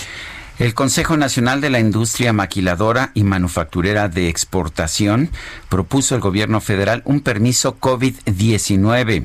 La idea es que el trabajador vulnerable goce de incapacidad. Luis Aguirre Lang es presidente del Consejo Nacional de la Industria Maquiladora y Manufacturera de Exportación, INDEX. Eh, Luis Aguirre, ¿cómo estás? Buenos días. Gracias por tomar la llamada. ¿Qué tal, Sergio? Muy buenos días. Un gusto saludarte a ti y a Lucita de todo el auditorio. Buenos días. Cuéntanos, ¿cómo es este, este permiso que están proponiendo ustedes? Sí, Sergio. Eh, hemos estado platicando y trabajando muy de cerca desde marzo de este año con las autoridades federales, principalmente de la Secretaría del Trabajo, del Seguro Social y posteriormente con el Congreso de la Unión precisamente al estar preparando todos los manuales eh, preventivos, como tú sabes, somos empresas multinacionales y nosotros desde enero empezamos a recibir información del tema de la pandemia en nuestras plantas de Asia, lo cual nos permitió ir actualizando y preparando los protocolos para este tipo de, de situación en nuestras operaciones. Y nos hemos encontrado algunas áreas de oportunidad en la atención de seguridad social de nuestra gente. Como tú sabes, eh, la industria de exportación que representa el Consejo Nacional Index cuenta con casi 3 millones de empleos directos, lo que es un poco más del 17% del total de los trabajadores en el Seguro Social.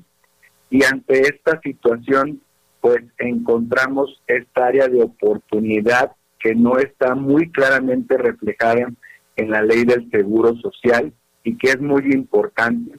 Quizás ya no para este momento que estamos eh, en esta fase de la pandemia, pero pues viendo cómo se está dando una réplica en Europa, en Medio Oriente y en algunas ciudades de Asia todavía que han tenido rebrotes, nos parece muy oportuno ir actualizando el marco legal para este, del seguro social para poder cubrir o brindar la cobertura completa a los trabajadores de, de inscritos en el seguro social. Eh, Luis, ¿cómo ha sido la experiencia hasta este momento en la industria maquiladora y manufacturera con estas nuevas medidas de, de seguridad? Afortunadamente, Lupita, muy bien. Esta industria está acostumbrada a seguir protocolos, a implementar procedimientos, a, a, cumplir con el marco normativo y pues afortunadamente con esta antelación que explicaba hace unos momentos, pudimos prepararnos correctamente y llevar a cabo la implementación exitosa en el 100% de nuestras operaciones. Entonces, eh, es lo, lo, que están pidiendo de alguna forma es una manera de, pues, de aislar a los trabajadores un tiempo determinado y después que regresen a trabajar. Eh, ¿Quién pagaría este, este tiempo? La propuesta del permiso COVID, estimado Sergio, es precisamente por aquellas personas que han catalogado o clasificado como grupos vulnerables y que por cuestiones de salud eh, o condición, en este caso de maternidad o lactancia, no este, son personas con un alto riesgo de contagio. A pesar de tener todas las eh, implementaciones de seguridad sanitaria y protocolos implementados, eh, para algunas fases, eh, sobre todo en, eh, en, ciertos estados de la República, se han decidido mantener a estas personas fuera de los centros de trabajo. Y entonces aquí lo que proponemos es que debido a esta situación de vulnerabilidad en la salud de los trabajadores, pueda otorgarse este permiso o esta incapacidad COVID como parte de los eh, eh, de la cobertura que ofrecen eh, la, la, la, seguridad social por las cuotas obreros patronales que cumplimos con el seguro social. Muy bien. Pues Luis Aguirre Lang, presidente de, de, INDEX, el Consejo Nacional de la Industria Maquiladora y Manufacturera de Exportación, gracias por hablar con nosotros. Al contrario, un gusto platicar con ustedes y gracias por habernos acompañado ayer a la inauguración de la semana de conferencias virtuales en materia laboral de INDEX, que este año pues no fue posible llevarlo de manera presencial, pero traemos ahí un programa muy completo para poder atender todos los temas de implementación de la ley laboral que se autorizó el año pasado, los acuerdos que firmamos en el TEMEC en esta materia y sobre todo también el tema de la seguridad social de los trabajadores. Bueno, gracias Luis. Al contrario, que tengan muy buen día. Igualmente, hasta luego, muy buenos días. Sí, el secretario de Relaciones Exteriores, Marcelo Ebrard, informó que desde el inicio de la pandemia de COVID-19 han sido repatriados más de 17 mil mexicanos y mexicanas. En la conferencia matutina explicó que las repatriaciones se realizaron debido a las restricciones y cancelaciones de vuelos a causa de la pandemia. Dijo que no hubo restricción de vuelos entre México, Estados Unidos y Canadá, eh, pero si hubiese habido restricciones por parte de México de Estados Unidos, pues probablemente los números cambiarían. Marcelo Ebrard señaló que se organizó en los Estados Unidos la Semana Binacional de Salud del 5 al 9 de octubre y que esta es una estrategia de salud integral contra el COVID-19 instrumentada por la Red Consular de México, eh, los Estados Unidos y en Vancouver, Canadá. Entre los servicios que se incluyen en esta semana son campañas de vacunación, clínicas de la mujer, atención eh, psicológica y diversos estudios médicos. Hay más de ocho mil voluntarios que participaron y personal consular para atender a más de 200 mil personas que pues pudieron estar ahí eh, al pendiente. Son las 8 con 23, vamos a las calles de la Ciudad de México. Javier Ruiz está en la zona oriente. Adelante, Javier. Hola, Sergio Lupita, ¿qué tal? Excelente mañana. Justamente tenemos información del circuito interior Boulevard Puerto Aéreo, bastante complicado, al menos para quien se desplaza de la zona del Aeropuerto Internacional de la Ciudad de México y esto en dirección hacia la avenida Fray Servando Teresa de Mier. Tenemos la reducción de carriles, justamente pues están ampliando las obras de los carriles centrales del circuito interior y eso provoca que el avance sea bastante complicado. Será cuestión de superar prácticamente el viaducto Río de la Piedad para que la circulación mejore un poco. El tendido opuesto también con rezagos, principalmente para quien se desplaza del Palacio de los Deportes y esto en dirección hacia la calzada general Ignacio Zaragoza. No está de más utilizar la avenida Canal de Río Churubusco, el avance es un poco más aceptable para quien desea llegar hacia Zaragoza. Y finalmente este último punto, la calzada general Ignacio Zaragoza, también con avance ya lento, una vez que se deja atrás la avenida Telecomunicaciones y esto en dirección hacia el circuito interior. De momento, Sergio Lupita, el reporte que tenemos. Bueno, pues muchas gracias, Javier Ruiz.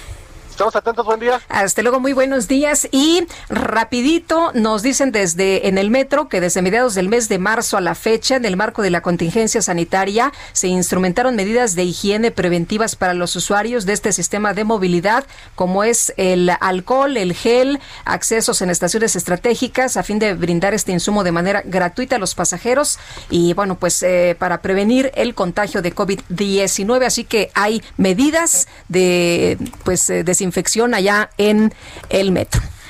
Son las 8 de la mañana con 25 minutos. Regresamos.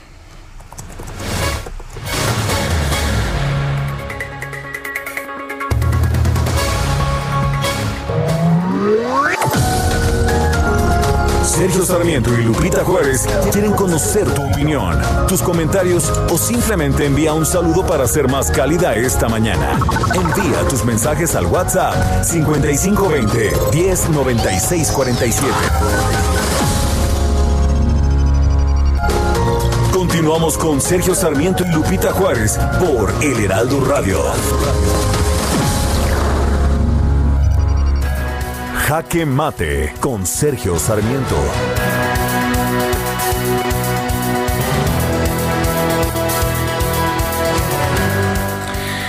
Pobres de los británicos, pobres. El eh, primer ministro del Reino Unido acaba de anunciar que para el año 2030 todos los hogares en el Reino Unido pues van a ser ah, van a tener energía eólica, sí, energía eólica. Pero imagínense pobre de la Gran Bretaña, todas esas torres eólicas tan feas como pueden ser.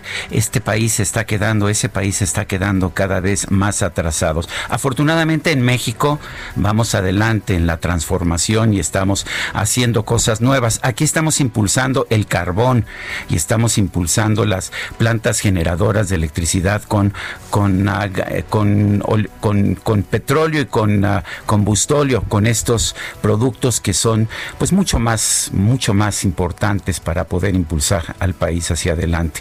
Y además pues ya sabe usted las torres eólicas se ven pues muy feas, afean el paisaje y en cambio pues las torres petroleras y las minas de carbón hacen muy bonito el paisaje. De manera que, pues qué pena por el Reino Unido que vayan a tener que utilizar solamente energía eólica en el año 2030. Afortunadamente, nosotros tenemos la cuarta transformación y tenemos nuestro carbón, tenemos nuestro combustóleo para llevar electricidad a nuestros hogares.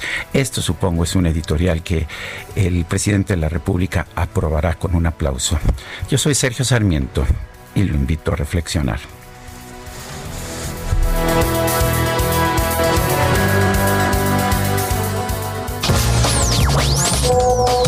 Sergio Lupita, muy buen día, soy Yance Tazarco.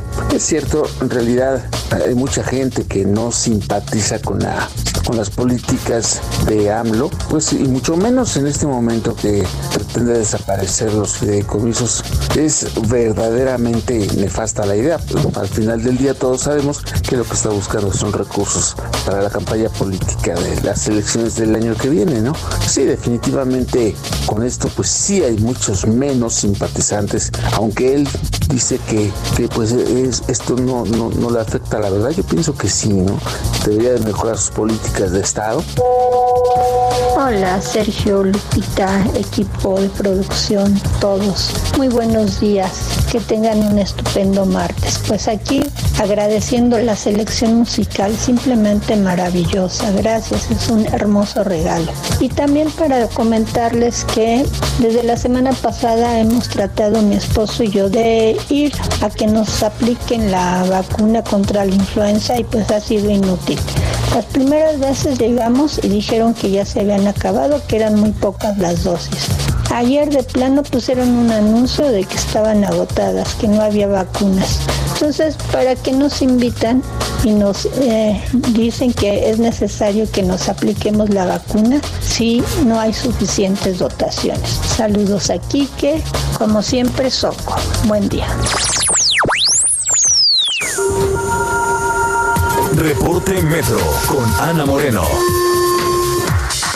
A ver cómo está el metro. Vamos a escuchar el reporte de Ana Moreno. Ana, y nada más preguntarte de nueva cuenta, ¿cuáles son las medidas que se han eh, instrumentado en el metro para esta época de COVID? Eh, las eh, personas que viajan, ¿cuáles son las indicaciones?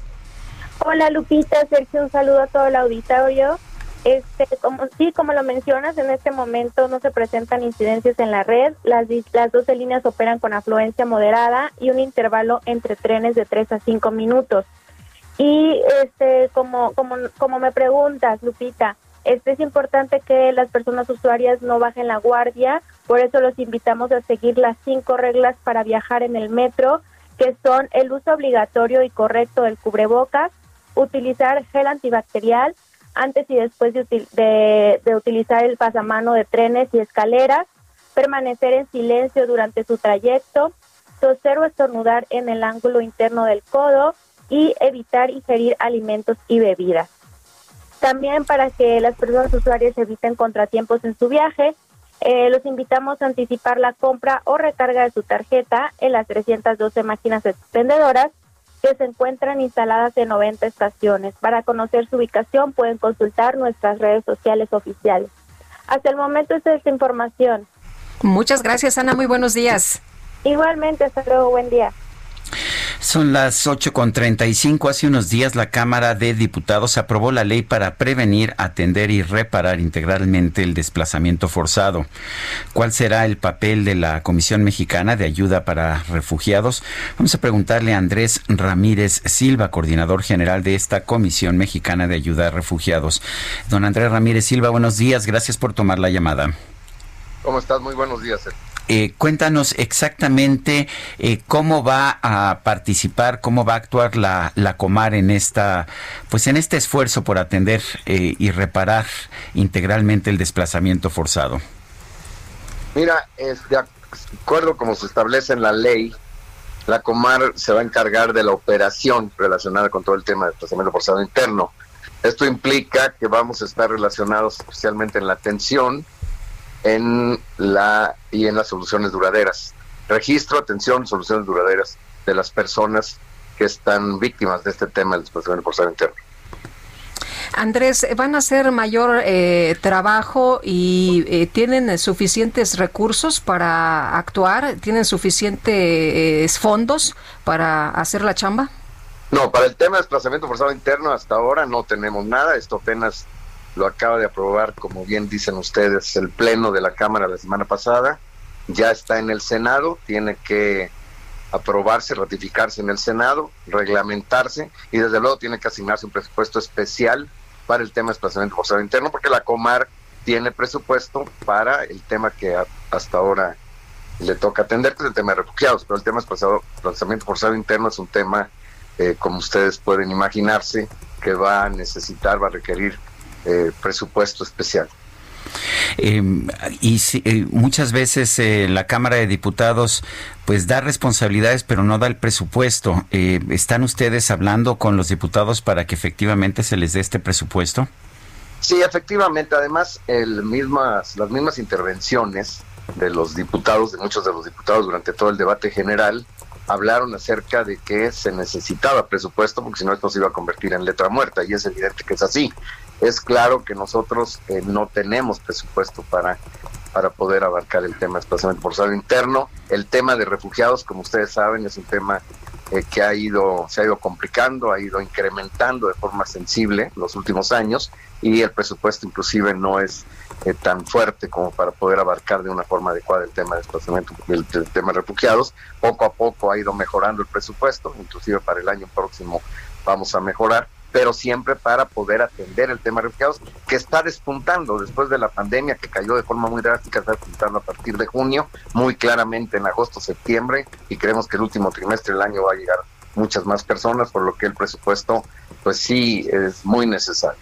Bueno, yo quiero agradecerte, Andrés Ramírez Silva, coordinador general de la Comisión Mexicana de Ayuda a Refugiados, esta conversación. Cómo no, que estés muy bien, muchas gracias. Gracias. Buenos días. El presidente Andrés Manuel López Obrador anunció el envío de 5.000 elementos de fuerzas federales para atender los efectos del huracán Delta en la península de Yucatán. Se ha dado la instrucción de que se movilicen hacia la península, hacia Yucatán y Quintana Roo 5.000 elementos con todos los equipos necesarios para proteger a la población. Y en esta mañanera el presidente dijo que los elementos federales tienen la instrucción de aplicar el plan de N3 en apoyo a la población y que el secretario de Marina, José Rafael Ojeda Durán, es el responsable de la coordinación. López Obrador pidió a la población mantenerse atenta a las indicaciones de las autoridades y protegerse de manera individual ante la llegada del huracán Delta. Ojalá pierda fuerza este huracán o cambie su rumbo, pero estamos en eso. Informarle a la población que se está atento a lo que se requiera, lo que se necesita y también la recomendación para que nos protejamos en lo personal, en lo individual lo que dijo el presidente. Son las 8 con 39 minutos. El INEGI dio a conocer información importante esta mañana.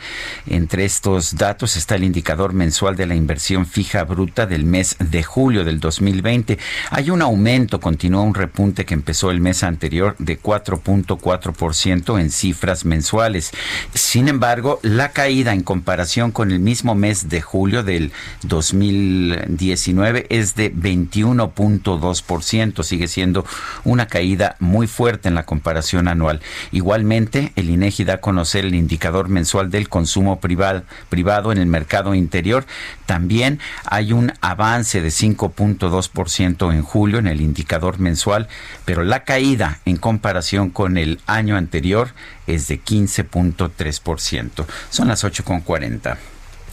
Y vámonos ahora con Antonio Bautista, año de pandemia y de ciclones. Escuche usted este dato. Se prevé que 2020 sea el que más registra desde el 2005 y Antonio Bautista, coeditor de Estados en el Heraldo de México, oye, cuando la gente dice ya termínate por favor 2020, bueno, pues eh, pareciera que no nada más es de una o dos personas, ¿no? Sino que ya se termina este año que ha traído pues tantas complicaciones, tantos problemas.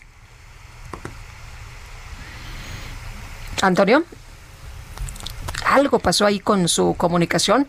Bueno, por lo pronto, por lo pronto, hay que recordar que el eh, gobernador Carlos Joaquín ha estado dando información esta mañana de lo que podría representar este huracán, que ya lo decía el presidente, eh, tiene en alerta precisamente a los elementos de las fuerzas federales para atender los efectos de este huracán Delta por allá en la península. Y Antonio Bautista, te escuchamos. Lupita, Sergio, ¿qué tal? Buenos días. Pues sí, este año no solo nos coloca en la historia de México como el año de la pandemia, sino que también se perfila ser el que más tormentas ha registrado en los últimos 15 años. Tan solo el pasado 18 de septiembre se formaron tres en un mismo día y con ellos se agotaron los nombres previstos para los ciclones de 2020. El último en la lista fue Wilfred, que se formó en la isla del Cabo Verde en el Atlántico. Entonces se tuvo que echar mano del alfabeto griego para las tormentas Alfa en Portugal y Beta en el Golfo de México. Están vigentes los remanentes de gama. Y pues Delta, como ya hemos estado escuchando en esta mañana, se convirtió ya en huracán categoría 2 con vientos de hasta 155 kilómetros por hora y se encuentra, de acuerdo con la Conagua, 675 kilómetros al este-sureste de Cozumel y a 710 kilómetros al sureste de Cancún. Los efectos de ambos fenómenos se han sentido principalmente en Yucatán, Tabasco, Chiapas, Campeche y Quintana Roo. La previsión es que eh, pues habrá lluvias torrenciales que azotarán territorios de Campeche y Quintana Roo, además de Yucatán, sobre todo por los remanentes de Gama. La titular de la Coordinación Nacional de Protección Civil, Laura Velázquez Alzúa, elevó a casi 602 mil personas eh, afectadas por la lluvia registrada en el sur sureste del territorio nacional. El pronóstico para la temporada de huracanes eh, que comenzó el pasado 15 de mayo apunta que se batirá el récord registrado en 2005, cuando hubo 27 ciclones en el Atlántico, 14 de ellos fueron huracanes y 13 tormentas tropicales, además de tres depresiones tropicales, lo que se considera récord en la actividad ciclónica, ya que tuvo más 16, de, pues 16 eh, fenómenos eh, que el promedio esperado para aquel año. Quedan en la memoria los huracanes Katrina, Rita y Vilma por la destrucción y víctimas que causaron. El año 2020 se prevé que deje atrás este récord, pues al inicio de la temporada se preveían de 30 a 37 ciclones entre tormentas tropicales y huracanes, hasta 18 en el Pacífico y 19 en el Atlántico, lo que ya quedó atrás, pues hasta el momento se registran 25. Y ya hay una alerta por un sistema de baja presión con 20% de probabilidades para desarrollo ciclónico en las próximas 48 horas en el Pacífico, donde están las tormentas Mary y Norbert. Los pronósticos apuntaban desde mayo a que la actividad más intensa se registraría en septiembre y octubre y hasta ahora todo apunta a que se va a cumplir este panorama, pues la temporada de huracanes todavía tiene hasta el último día de noviembre. Si bien los climatólogos no saben ni dónde ni cuándo ocurrirá la siguiente gran tormenta, el huracán más destructivo tampoco saben dónde va a pasar. Se han advertido que el calentamiento global está conduciendo al planeta a una era de lluvias más salvajes y peligrosas. Eh, los especialistas pues están apuntando que son eh, los efectos del gas invernadero que están calentando el planeta y pues esto ocasiona que se almacene mucha humedad y pues aumente el riesgo de precipitaciones extremas con consecuencias desastrosas. Ahora hay que tomar en cuenta otro tema también sobre el que puso luz un estudio a 6.700 ciclones. Y este estudio indica que si las tormentas tropicales caen con frecuencia en un país, alteran su economía. La investigación, que data de 2014, indica que las naciones afectadas por las tormentas, pues registran eh, complicaciones en sus ingresos nacionales y en su desarrollo, incluso 15 años después de la catástrofe. Hasta ahora suman seis muertos y más de 3.600 evacuados por Gama, Sergio Lupita, y falta ver cómo nos trata Delta. Muy bien, pues eh, vamos a estar muy pendientes. Muchas gracias, Antonio. Muchas gracias, buenos días. Buenos días. Son las 8 de la mañana con 45 minutos. Eh, vamos a otros temas. El aforo del campamento del Frente Nacional Anti-AMLO Frena explica el cuestionamiento lanzado por la jefa de gobierno Claudia Sheinbaum para que los manifestantes digan si se trata de un plantón o un performance. Manuel Durán, cuéntanos. Hola, muy buenos días, Sergio Lupita. En efecto, ayer la jefa de gobierno se lanzó contra eh, los manifestantes del Frente Nacional Anti-AMLO Frena eh, que están plantados en el Zócalo Capitalino. Les pidió que digan si se trata de un plantón o un performance. Ella eh, evitó, dijo que no va a entrar al debate respecto a cuántos estuvieron en la plaza el pasado sábado, cuando los, los organizadores hablaban de más de 100 mil hasta 180 mil asistentes y la autoridad capitalina reportó 8 mil, pero vamos a escuchar cómo lo dijo la misma jefa de gobierno. Yo más bien diría que ocupen sus tiendas, ¿no? Porque es bien fácil poner un montón de tienditas y decir que son muchas personas, o a lo mejor es un performance también se vale, ¿no? Pero pues sí es distinto decir que es un plantón a un performance. Y es que y es que tuvimos acceso a un informe de seguimiento sobre aforo de la plaza, no solamente para esta manifestación, es un ejercicio que hace constantemente el gobierno de la ciudad y hasta este lunes en la en la plancha del Zócalo, solo en la plancha había 630 casas de campaña, un promedio diario de 300 personas que están durante el día y apenas 100 que pernoctan. Eh, actualmente la, la plancha de la Constitución tiene 22 mil metros cuadrados y aplicamos los criterios de aforo que se utilizan regularmente para conciertos o actos masivos.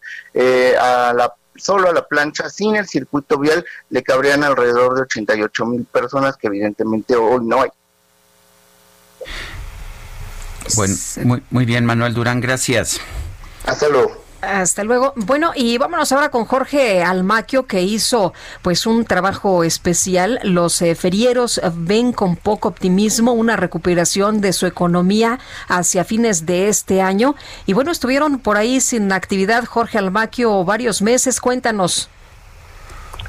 ¿Qué tal, Lupita? Sergio, amigos, así es. Tras siete meses de permanecer encerrados a causa de la pandemia del SARS-CoV-2, bueno, pues ellos ven pues poco con poco optimismo esta situación económica que están viviendo y las festividades importantes para ellos ya pasaron Lupita y no tienen dinero para empezar. La última fue la de San Francisco, la, la festividad se llevó a cabo el pasado 4 de octubre, no salieron por supuesto, también eh, están presentes otras festividades, pero ellos manifiestan que las condiciones sanitarias no les permiten todavía salir eh, a trabajar en estas circunstancias. Aunque ya hubo banderazo de salida para poder instalarse, todavía se tienen que afinar detalles con alcaldías, lo cual retrasa la reanudación de las verbenas y la colocación de los juegos mecánicos, las tazas, el carrusel o la rueda de la fortuna y los locales ambulantes con el tiro al blanco, las canicas o los dardos, entre otros juegos. Adrián Lima indicó al Heraldo Media Group que a pesar de que garantizan todas las medidas de seguridad para evitar contagios, además de todos los inconvenientes, todavía, todavía hay temor de la gente para acudir a estos puntos de diversión popular. Escuchemos. Nosotros trabajamos con gente, ¿no? Y el hecho de que la gente no llegue, pues para nosotros sería una pérdida, ¿no? Pues no, la gente no quiere arriesgarse, ¿no? Hacia su persona y hacia la familia, ¿no?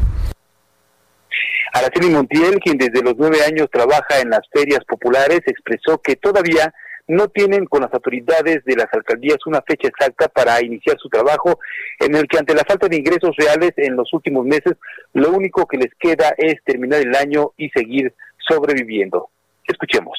Ya no hay nada. Hasta diciembre, que viene siendo el 8, el 12, y otra vez te paras, ya viene siendo la temporada de sembrina y se nos fue el año. ¿Qué logramos? Pues nada. Desgraciadamente nada, porque si te das cuenta son esporádicas así las fiestas, muy separadas, muy se nos fueron nuestros nuestros buenos nuestras buenas cosas. Y bueno, pues los trabajadores de las ferias populares han sobrevivido con el trueque de alcancías. Hace algunos meses eh, se veía en redes sociales cómo eh, daban las alcancías, los peluches, los muñecos, a cambio de despensa, pero también el apoyo ha bajado y ahora han tenido que vender dulces, cacahuates y bueno, también se les ve vendiendo los algodones de colores para tener que comer. De esta manera dicen, pues van a esperar el fin de año a ver qué es lo que les pasa, pero la situación económica ha sido muy difícil en estos siete meses que han estado encerrados por la pandemia del SARS-CoV-2. Sergio Lupita, amigos, el reporte que les tengo. Gracias, Jorge. Buen día, hasta luego. Y vamos al Zócalo, Israel Lorenzana nos tiene información. Adelante, Israel.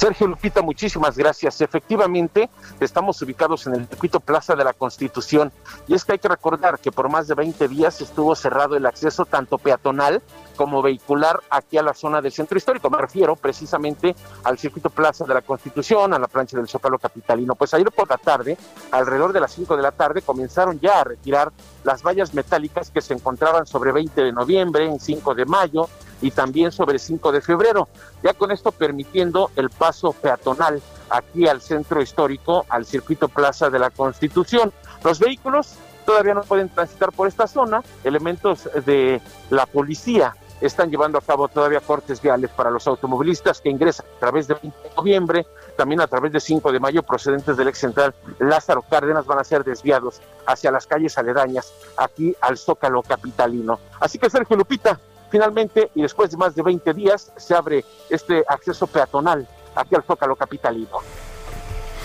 Muy bien, pues muchas gracias Israel. Hasta luego. Y vamos ahora a la Cámara de Diputados con Javier Ruiz. ¿Qué pasa, Javier? Cuéntanos. Hola, Lupita, Sergio, ¿qué tal? Excelente mañana. Pues están tomados los accesos de la Cámara de Diputados, principalmente la nota número 2, por parte de exraceros. Lupita, desde muy temprano han llegado, incluso colocaron ya algunas casas de campaña, luego que hoy se discutiera justamente pues lo de los fideicomisos en la Cámara de Diputados. Desde muy temprano han llegado y han colocado algunas pancartas, principalmente para impedir el acceso a los diputados, y también mencionar que hay otro grupo de aproximadamente 40, 50 personas, justamente familiares de jóvenes desaparecidos, que están también manifestándose en este punto. Al momento son pocos en general, en un alrededor de 80, 90 personas, todavía no han hecho algún bloqueo, sin embargo se espera que más tarde realicen diferentes movilizaciones, probablemente cierren eh, la avenida Zapata o parte de la avenida Ingeniero Eduardo Molina. De momento estas dos arterias todavía se encuentran habilitadas sin ningún problema, únicamente han montado un operativo elementos de la Secretaría de Seguridad Ciudadana, principalmente elementos de tránsito, para dar mayor vialidad en todos los alrededores de la zona de San Lázaro. De momento, Lupita, Sergio, el reporte que tenemos. Javier, muchas gracias. Estamos atentos, hasta luego. Claro que sí, estamos muy pendientes. Son exbraceros de distintos estados como Michoacán, Jalisco y Baja California, pertenecientes a la Unión de Campesinos Mexicanos, que han protestado, pues ya desde ayer, en contra de la posible eliminación del fideicomiso del Fondo de Apoyo Social para Extrabajadores Migratorios Mexicanos. Y vamos con Alan Rodríguez, está en el mercado de Hidalgo. Sergio Lupita, muy buenos días. Nos encontramos en el perímetro de la colonia Doctores, en la alcaldía de Cuauhtémoc, al interior del mercado Hidalgo, donde el día de hoy ya los locatarios están regresando a los que fueran sus lugares originales.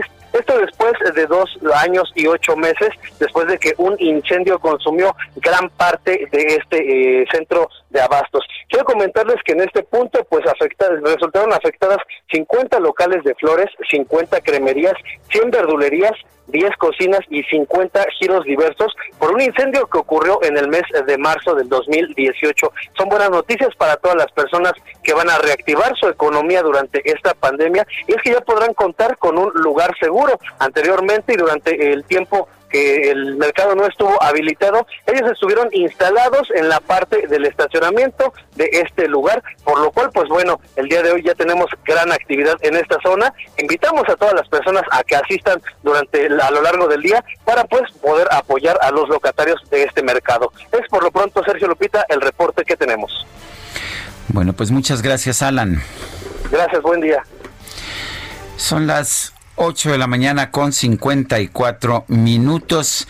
Vamos a una pausa, regresamos en un momento más. Guadalupe Juárez y Sergio Sarmiento estamos en el Heraldo Radio. Nuestro número, mándenos un WhatsApp, ya sea de texto o de voz, 55 2010 9647.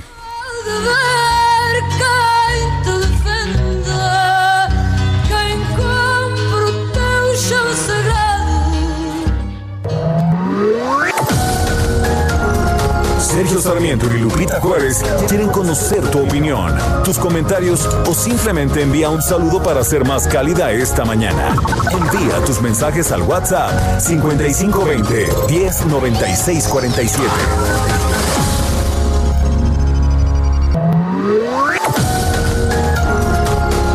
Continuamos con Sergio Sarmiento y Lupita Juárez por El Heraldo Radio.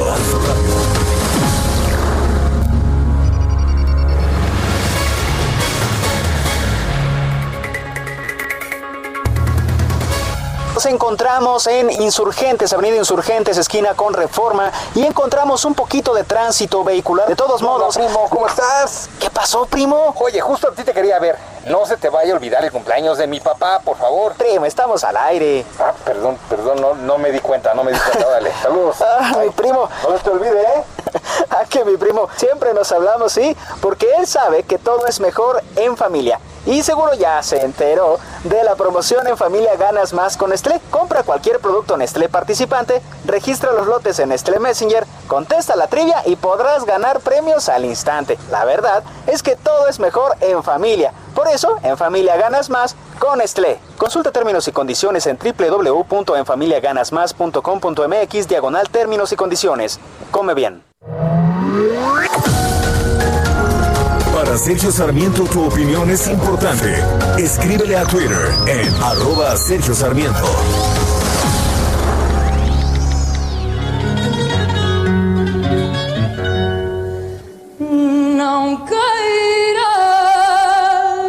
gostar de mim sem que eu te peça, nem me des nada que ao fim.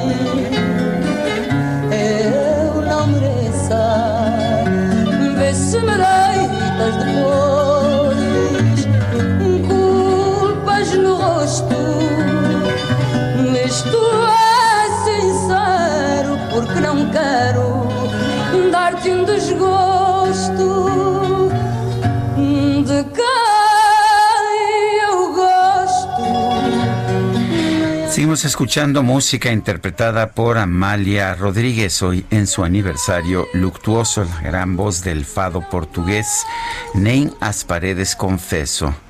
Ni no confieso ni ni en las paredes es lo que dice, lo que canta Amalia Rodríguez.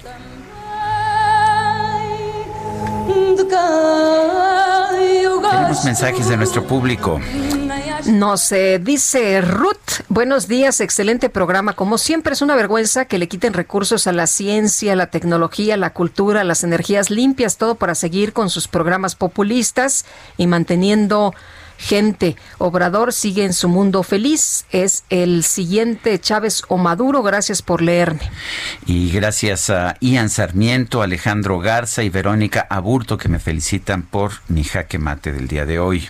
Que sea buen día, Sergio y Lupita. ¿Saben en dónde van a repartir las hamacas que ofreció el presidente? ¿O las van a rifar como hace con los aviones en este país? Por lo visto, las ocurrencias no se terminan. Soy Jesús Díaz de Azcapotzalco y tápense bien porque está haciendo frijolito. Bueno, pues les mandó decir, ¿no? Que les iba a regalar hamacas a los de frena para que se quedaran y aguantaran ahí un poquito más, que a lo mejor se iban a quedar por ahí del 2022. Bueno, son las nueve con tres minutos. Sergio Sarmiento y Lupita Juárez. Tecnología con Dalia de Paz.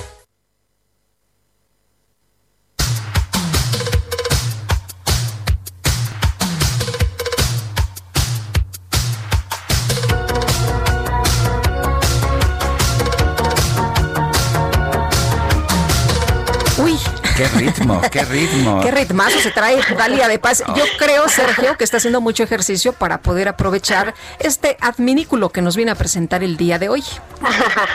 A ver, Queridísima Lupita, querido Sergio, muy buenos días, qué buena entrada. Ahora sí me agarran, como dicen, con ese look ochentero, aquí entrenando, bailando, pero eso sí, contando los pasos dados, las calorías quemadas, el nivel de oxígeno en la sangre, el tiempo de entrenamiento, ah, y hablándoles también desde mi muñeca, casi casi como el inspector Gadget, ¿se acuerdan? Sí, claro.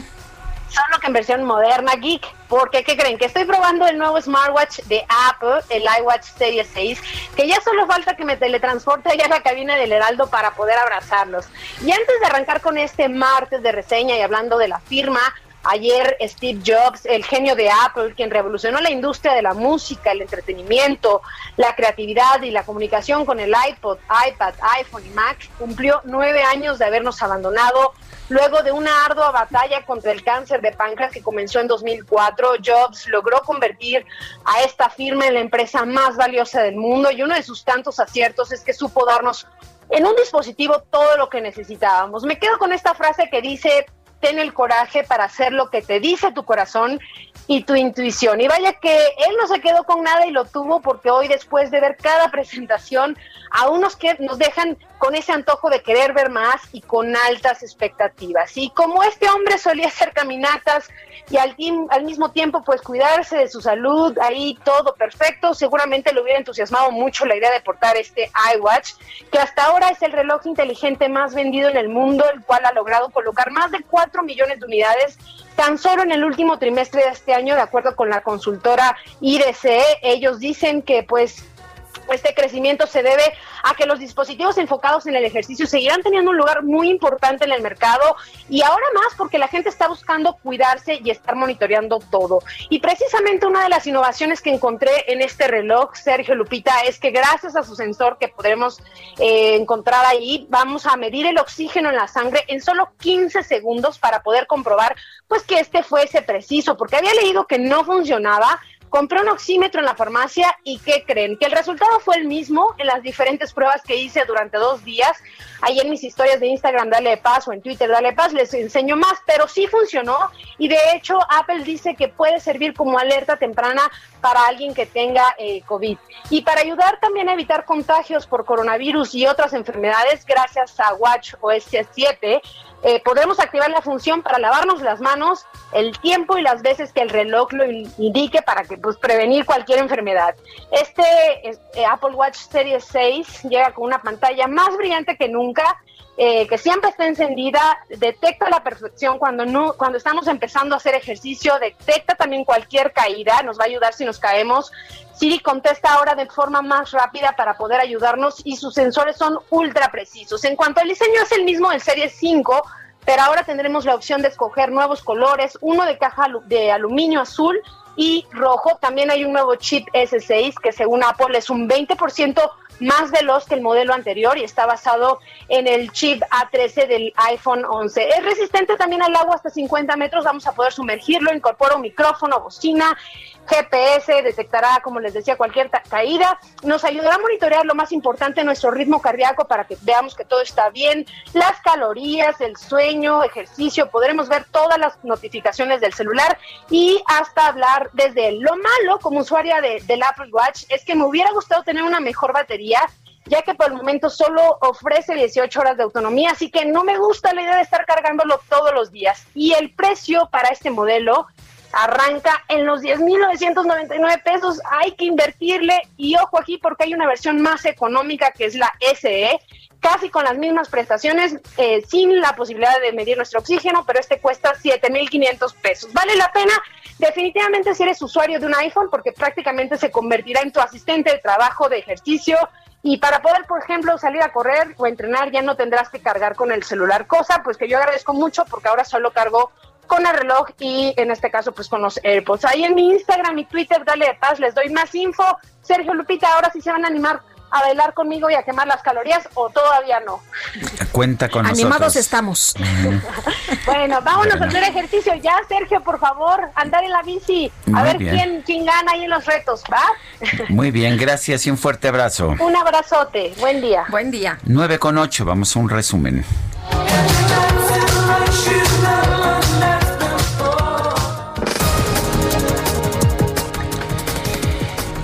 Hoy es 6 de octubre, esta es la información más relevante en esta mañana desde Palacio Nacional. El subsecretario de Prevención y Promoción de la Salud, Hugo López Gatel, insistió en que la epidemia de COVID-19 en México está a punto de sumar 10 semanas consecutivas a la baja. Tenemos todavía transmisión, pero tenemos una noticia alentadora que acumulamos ya nueve semanas consecutivas, nueve, nueve semanas consecutivas de disminución de la intensidad epidémica y lo comentaré ahora mostrando los distintos indicadores que reflejan esto. Estamos en este momento posiblemente acumulando una décima semana consecutiva de disminución en la medida en que en la semana 39 del año se muestra también que abre con una disminución del 6%.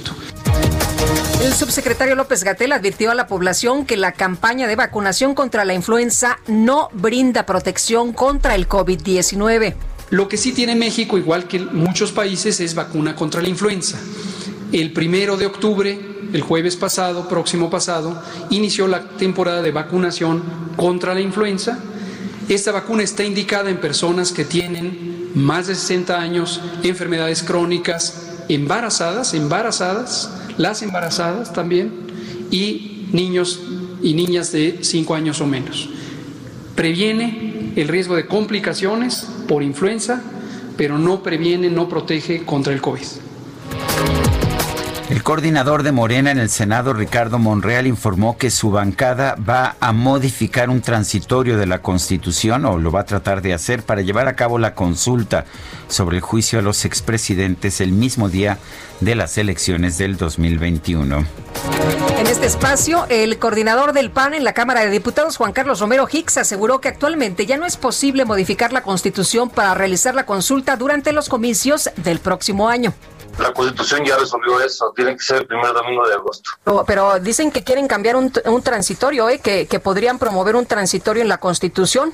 No sería aplicable en este momento porque es una circunstancia en donde la parte del contexto electoral tiene un límite de modificación de, de 90 días antes de la convocatoria y la convocatoria en lo federal se emitió el, el 7 de septiembre.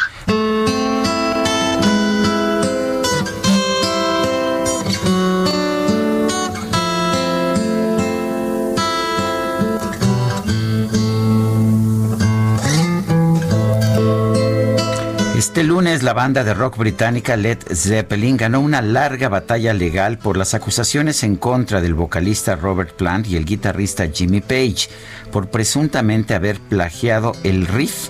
Esto es eh, eh, la introducción, la melodía de una de guitarra de la canción Toros de la banda estadounidense Spirit para usarla en la apertura de su canción Stairway to Heaven, este famoso riff tan característico de Stairway to Heaven. Esto se dio luego de que la Suprema Corte de los Estados Unidos se negó a retomar el caso, dejando vigente la decisión de un tribunal de apelaciones en el mes de marzo a favor de Led Zeppelin.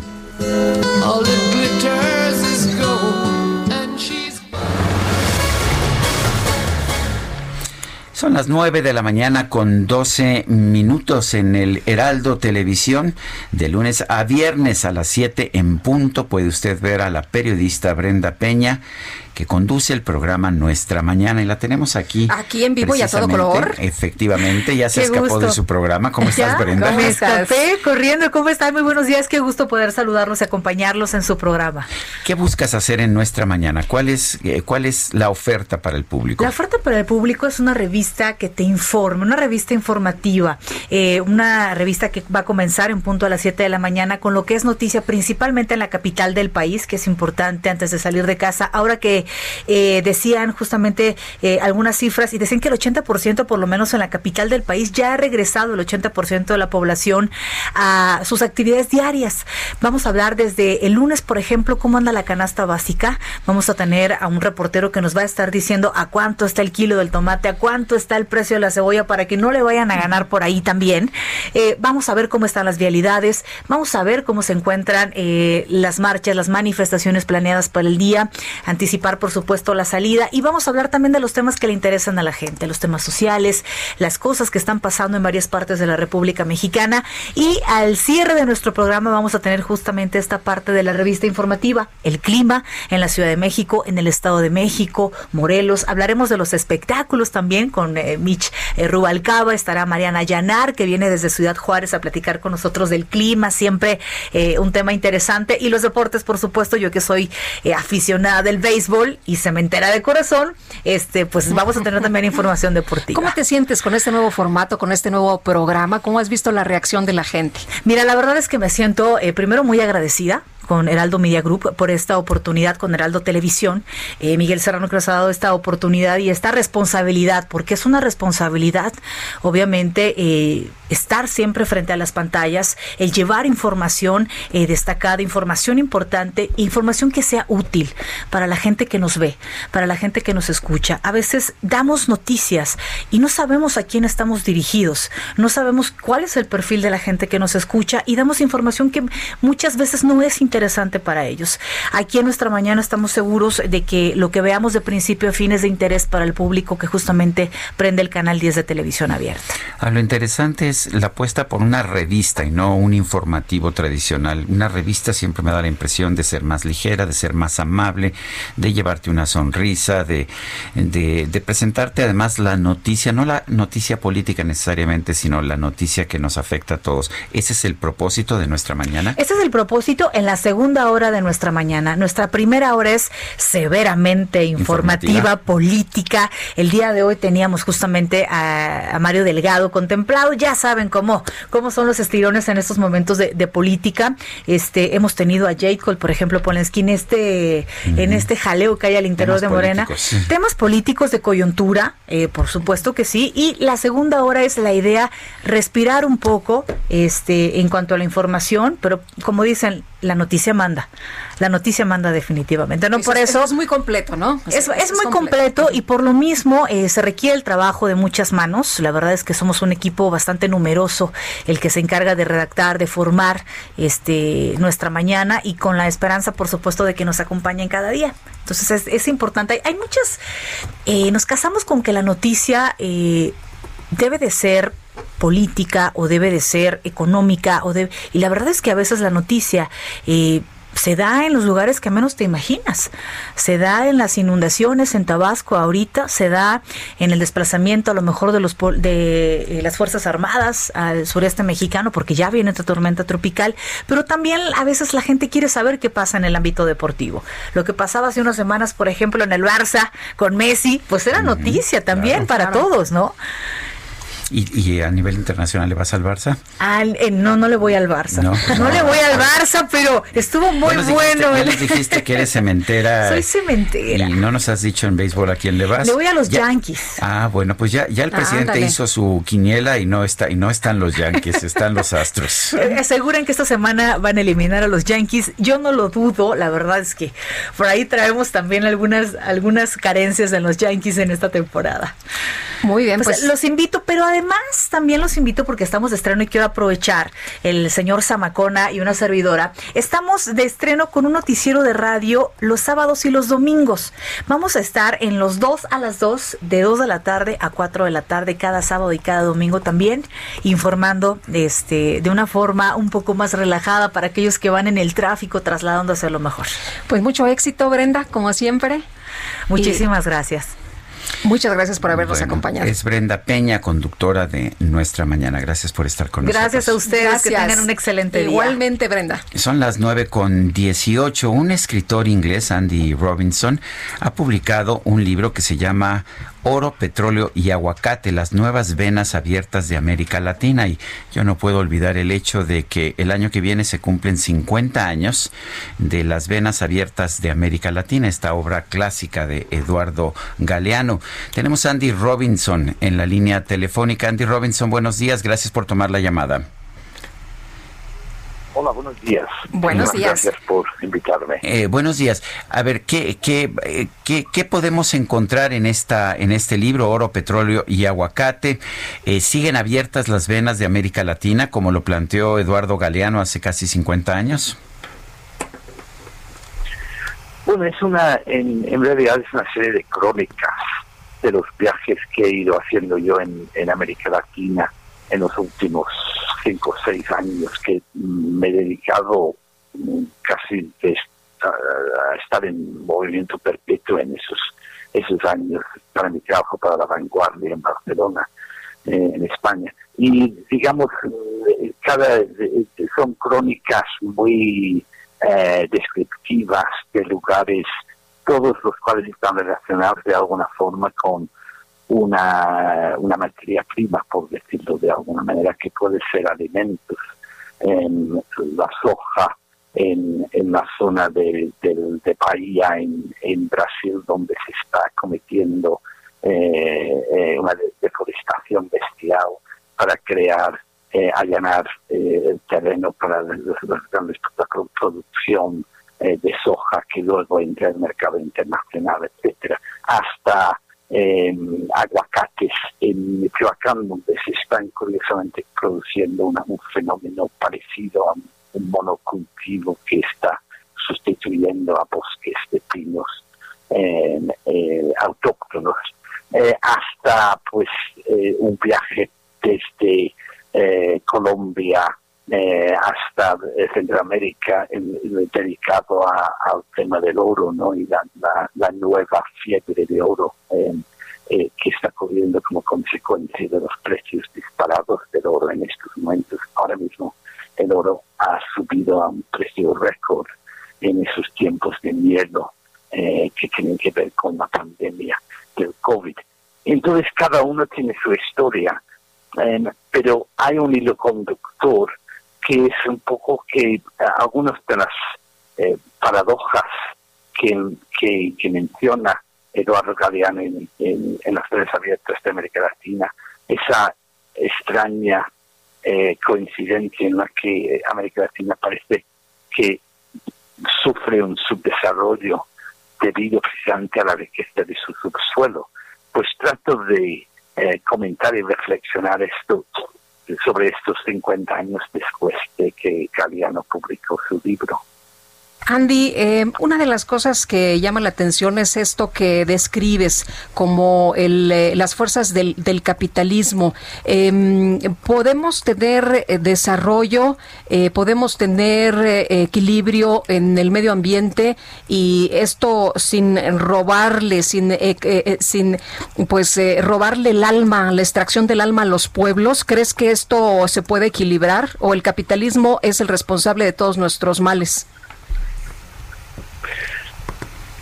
Pues lo, eh, lo que acabas de decir al final, capitalismo eh, eh, es reacción de todos esos males. La verdad es que como resumir la historia de la, de, la humanidad en los últimos 200 años no estaría mal.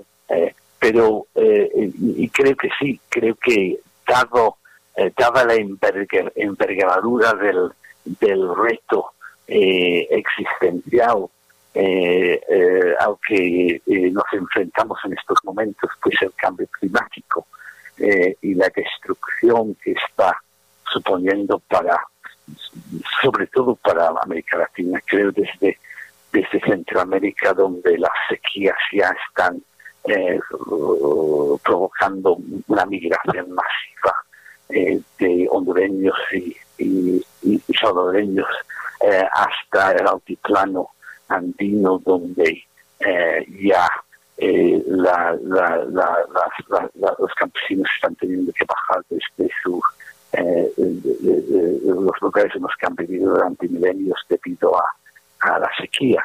Eh, pues dado, dada esta catástrofe que se avecina en, el clima, creo que hay que plantear seriamente si el tipo de cambio radical de nuestro modo de vivir, sobre todo en los en, los países eh, desarrollados, pero también las clases medias y altas de países eh, latinoamericanos.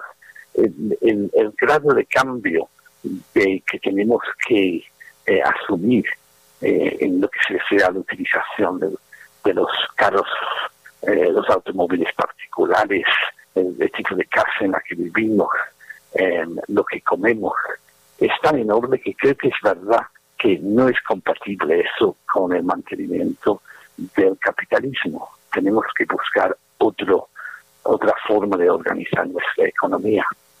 Pues Andy Robis, Robinson, escritor, gracias por invitarnos a leer Oro, Petróleo y Aguacate, las nuevas venas abiertas de América Latina. Gracias, Andy. Muy buenos días. Muchas gracias. Gracias. Es Andy Robinson.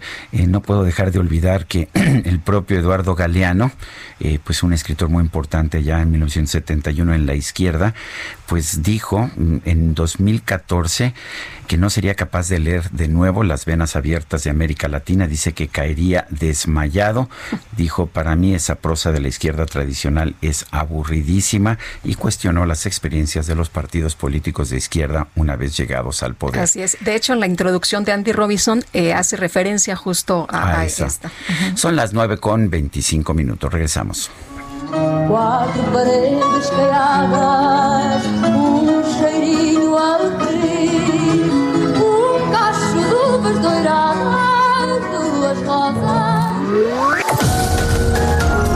Sergio Sarmiento y Lupita Juárez quieren conocer tu opinión, tus comentarios o simplemente envía un saludo para ser más cálida esta mañana.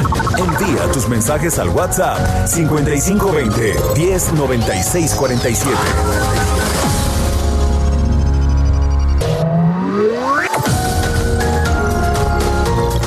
Continuamos con Sergio Sarmiento y Lupita Juárez por El Heraldo Radio.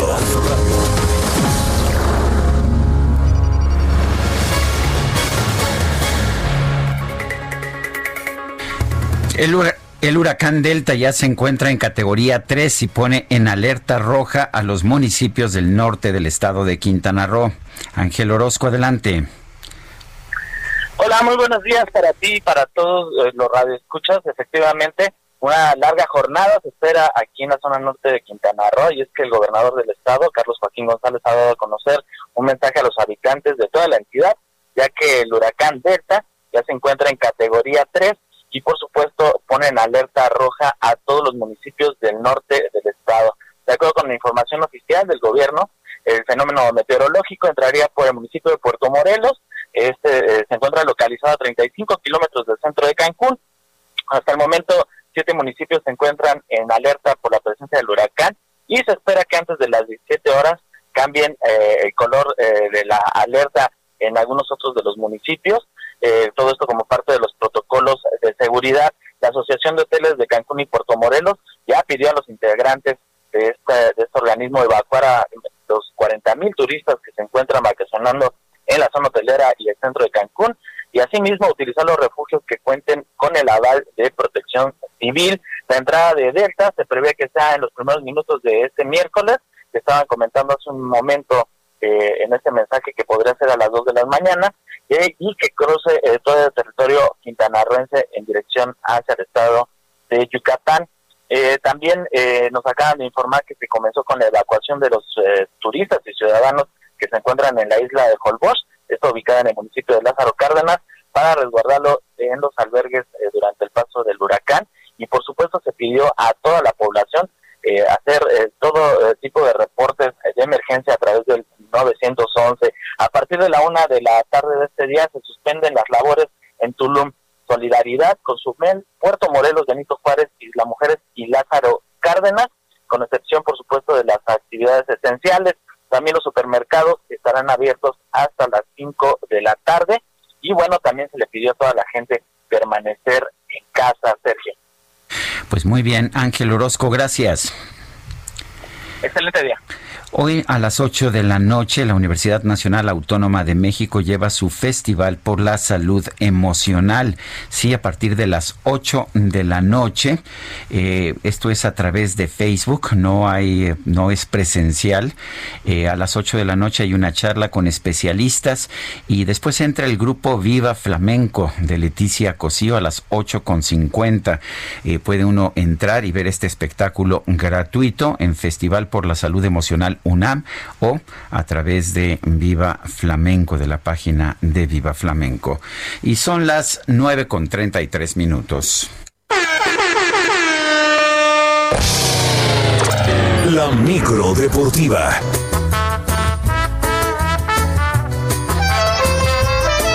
La música me gusta mucho. Jenny y The Mexicats. Bien. Pero Julio Romero está aquí para los deportes, así que. ¿En serio? Sí, hombre. Ah, yo pensé que nos iba a dejar la música. Yo también, empezar la pachanga y todo. El Kike, el DJ Kike, que ya es muy famoso. Julio Romero, ¿cómo estás? Buenos días. Muy bien, Sergio Lupita, amigos del auditorio, qué placer saludarles. Sí, Kike ya es famoso, es el único cacharpo DJ y operador del cuadrante. Y por cierto, tenemos al mejor, eso sin dudarlo. Bueno, vámonos rapidísimo con la información deportiva este martes. Frank de Boer, quien es el director técnico de la selección de Holanda de fútbol, sostuvo el día de ayer en una conferencia que no está muy de acuerdo en el duelo amistoso de este miércoles contra México allá en Ámsterdam, debido a que también ha tenido problemas para conformar a su equipo debido a la pandemia. En esta en este contacto con los medios antes del duelo, De Boer reconoció que prefería un periodo más largo y más tranquilo antes del compromiso que tendrán contra Bosnia el próximo día 11 en la Liga de las Naciones. Ellos sí tienen competencia oficial, no amistoso, y dijo De Boer, bueno, pues eh, aquí preferíamos un, un periodo tranquilo, no tener un juego tan complicado, bueno, lo que así calificó el duelo. Así es que el día de mañana México contra Holanda, pues ya, ya está este amistoso. Y a través de un comunicado, la directiva del Mazatlán FC anunció de manera oficial que Tomás Boy es su nuevo director técnico para lo que resta de la presente campaña y en sustitución de Juan Francisco Palencia, que fue cesado el pasado fin de semana. El llamado jefe, el jefe Boy, lleva más de un año prácticamente sin dirigir, luego de llevar las riendas de las Chivas en el 2019 y tendrá, pues la verdad, una complicada labor ya que su equipo es penúltimo de la tabla general con apenas 10 puntos, producto de dos victorias y cuatro empates. Y aunque la Liga MX trabaja muy de cerca con la Secretaría de Salud para el regreso paulatino de los aficionados a los estadios, pues por lo pronto en Jalisco esto no va a ser posible a corto plazo. El gobernador de la entidad, Enrique Alfaro, fue tajante. Ni Chivas, ni Atlas, ni la UDG en la Liga de Expansión tendrán esa oportunidad.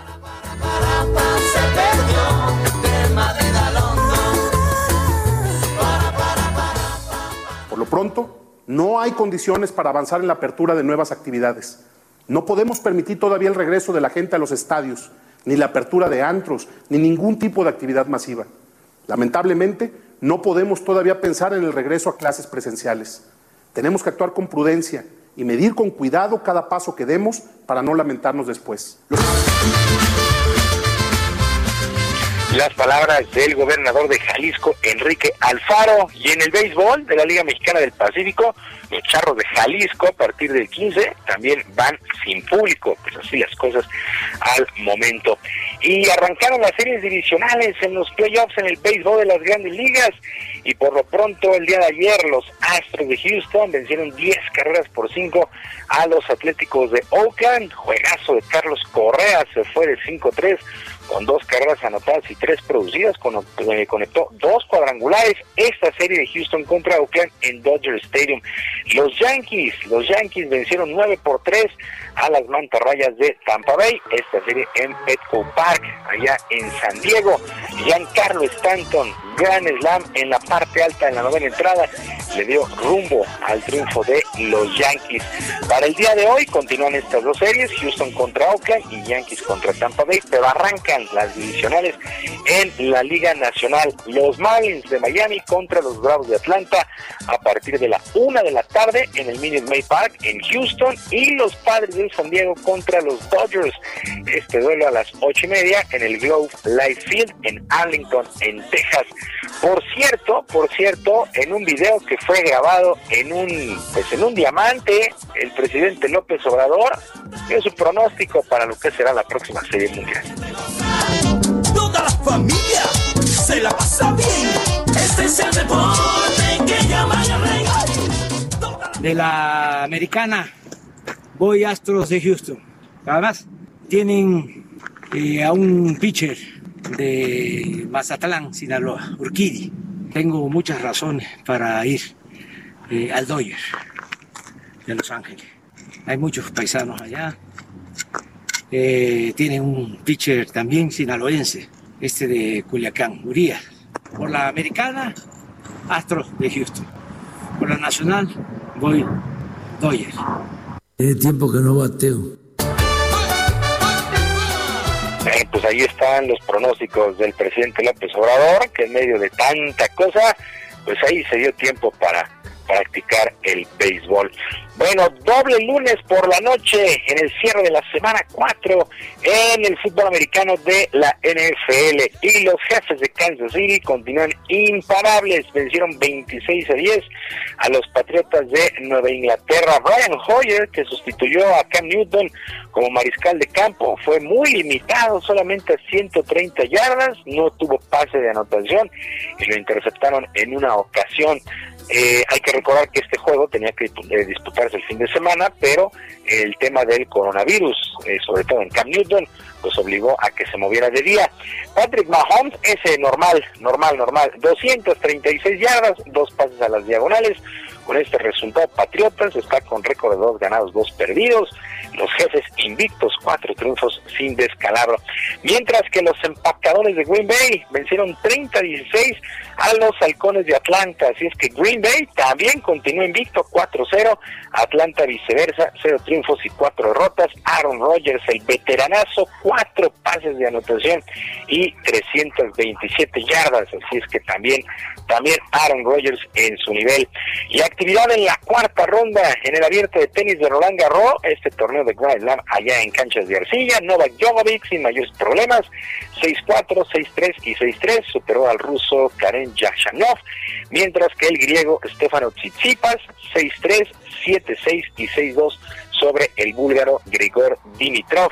En damas quedan con vida Sofía Kenning de los Estados Unidos, Laura Sigmund de Alemania y Petra Viktova de la República Checa. Así es que entramos ya a la segunda semana de actividades en el abierto de tenis de Roland Garros allá en Francia.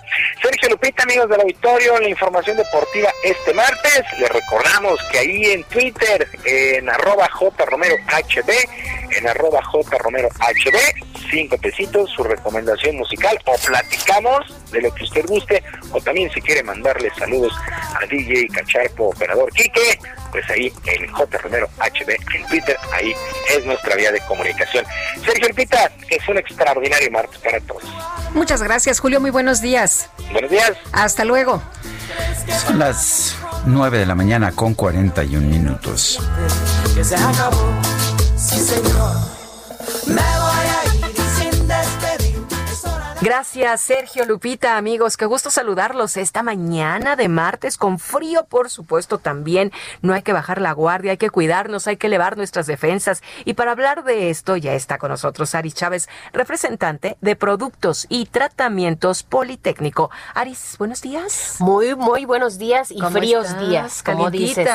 Sí, ahora hay más, más que nunca tenemos que cuidar nuestras defensas, nuestro sistema inmunológico. Estamos iniciando ya la etapa, ¿para qué De frentes fríos, de bajas de temperatura y con esto una mayor probabilidad de contagiarnos. Y de por sí ya teníamos ahí nuestro asunto con el COVID, ahora protegernos del frío, de la influenza, de la gripa. Por eso nuestra recomendación de elevar nuestras defensas. ¿Qué está haciendo usted por elevar esas defensas? Yo hoy le voy a dar una muy buena alternativa y una solución para todos. En esta época de cuarentena ha funcionado muy bien este tratamiento y por eso venimos a este programa a platicar al auditorio del factor de transferencia. Es un tratamiento muy sencillo de tomar, pero muy efectivo, que además puede tomar toda la familia. Todos los que lo tomamos registramos una alza en nuestras defensas de hasta un 470%. Qué bien. ¿Esto qué significa? Que tanto en personas sanas como enfermas vamos a tener resultados excelentes. Primero, crea una barrera protectora que vuelve mucho más difícil un contagio. Me gusta cómo lo mencionas, blindar. Nos blindamos, eso es maravilloso. Sí, definitivamente de, de protegernos en esta época de frío, de no contagiarnos. Pero también tenemos resultados muy buenos en pacientes que tienen enfermedades autoinmunes, crónico-degenerativas. Desde la primera semana vemos ver excelentes resultados. Cáncer, diabetes, lupus, VIH, esclerosis múltiple, artritis reumatoide, fibromialgia, enfermedades biliares, las respiratorias, que ahorita estamos muy concentrados en ellas, influenza, bronquitis, pulmonía, alergias, Mm, funciona sí. muy bien. Y es que tomando el factor de transferencia, hemos visto mejorías de hasta un 90%. Qué bien. qué Puede bien. tomarlo toda la familia. Esa es una buena noticia, Aris. Platícanos. Tenemos pacientes bebés casi recién nacidos hasta personas de la tercera edad. Usted puede combinarlo perfecto con su tratamiento clínico porque no se contraponen y tampoco tiene efectos secundarios. Lo único que va a sentir usted, ¿sabe qué es? Bienestar. Nada más, amigos, hay que proteger. Sentirnos muy bien. Claro, hay que proteger la, la salud de la familia, de nosotros, tomando este factor de transferencia original de científicos egresados del Instituto Politécnico Nacional. ¿Qué promociones tienes para este programa? Por favor, Aris, algo muy bueno. Tenemos una super promoción. Anote este teléfono porque las primeras personas en llamar van a tener estos regalos. Atención, 55, 56, 49, 44, 44. Hoy tenemos un descuento, mi querida Moni. Ay, de verdad. Increíble para el auditorio. A Por eso le digo que anote el número 55 56 49 44 44. Vamos a hacerle un descuento en un paquete de seis dosis de factor de transferencia. Usted únicamente va a pagar 1,800 pesos. Y atención, si es de las primeras personas en comunicar y decir que nos escucharon, por supuesto, con Sergio y Lupita, les vamos a regalar el triple de tratamiento. O sea, Es decir, usted paga 6 y va a recibir 18. Y además eso no es todo. En este paquete les vamos a incluir una careta de máxima protección que es transparente, una mascarilla N95 de grado hospitalario y un gel antibacterial con 80% de alcohol que es aprobado por la FDA. Todo ese kit pues es para salir a la calle, hacer nuestras actividades bien protegidos porque además tienen pues una calidad inmejorable. Todo esto va de regalo si usted llama 55 56 49 44 44 es el número de productos y tratamientos Politécnico 55 56 49 44 44, pero tiene que ponerse a llamar porque solo las primeras personas en comunicarse van a obtener este descuento. súper regalo. Y además digan que lo escucharon aquí en el Heraldo Radio. Gracias, Aris. Gracias a ustedes. Continuamos. Tu opinión es importante. Escríbele a Twitter en arroba Lupita Juárez H.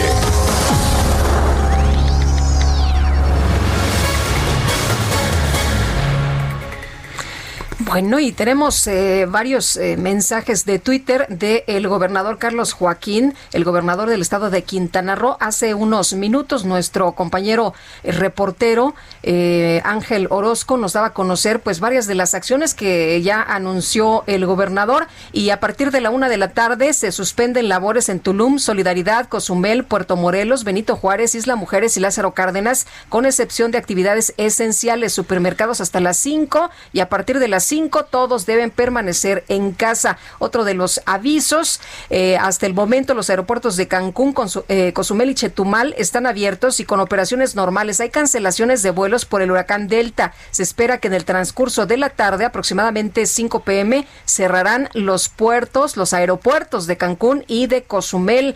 Quienes sientan que sus domicilios no son lo suficientemente seguros o viven en zonas vulnerables, tienen que moverse a un refugio y bueno, se da a conocer el listado de los refugios. A través de Protección Civil Quintana Roo han iniciado el proceso de evacuación en la isla de Holbox, en Punta Allen, en la zona hotelera de Cancún, las carpas del Hospital Cumate en Cancún, eh, Puerto Morelos, Punta Herrero, Isla Marielena, Banco Chinchorro y es lo que se está informando hasta este momento.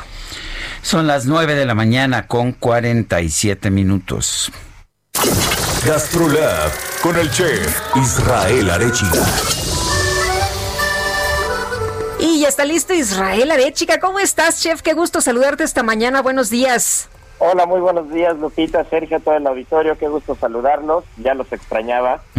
y, hoy, y hoy traigo una de estas frutas de temporada que no sé ustedes, pero a mí me vuelven loco. Es de esas frutas que uno espera toda la temporada y todo el año para que empiecen. Y voy a hablar de la mandarina esta fruta que es una delicia y que se le llama mandarina justo por el color de los trajes que usaban los monjes y los gobernantes mandarines en China, que es de donde proviene el fruto. Recordemos que los cítricos tienen un origen de más de 8 millones de años. Recientemente en Valencia eh, en el Instituto de Genómica de, de, los, de los cítricos y toda la parte agraria que se encarga de, estudiar y de almacenar todas las, de, todas las semillas en la parte sur de España, que recordemos que Valencia y toda la parte mediterránea es muy rica en cítricos, eh, eh, escribió todo el árbol genealógico de los cítricos y encontró que el origen de la mandarina iba hace 8 millones de años, nada más para que se den una idea.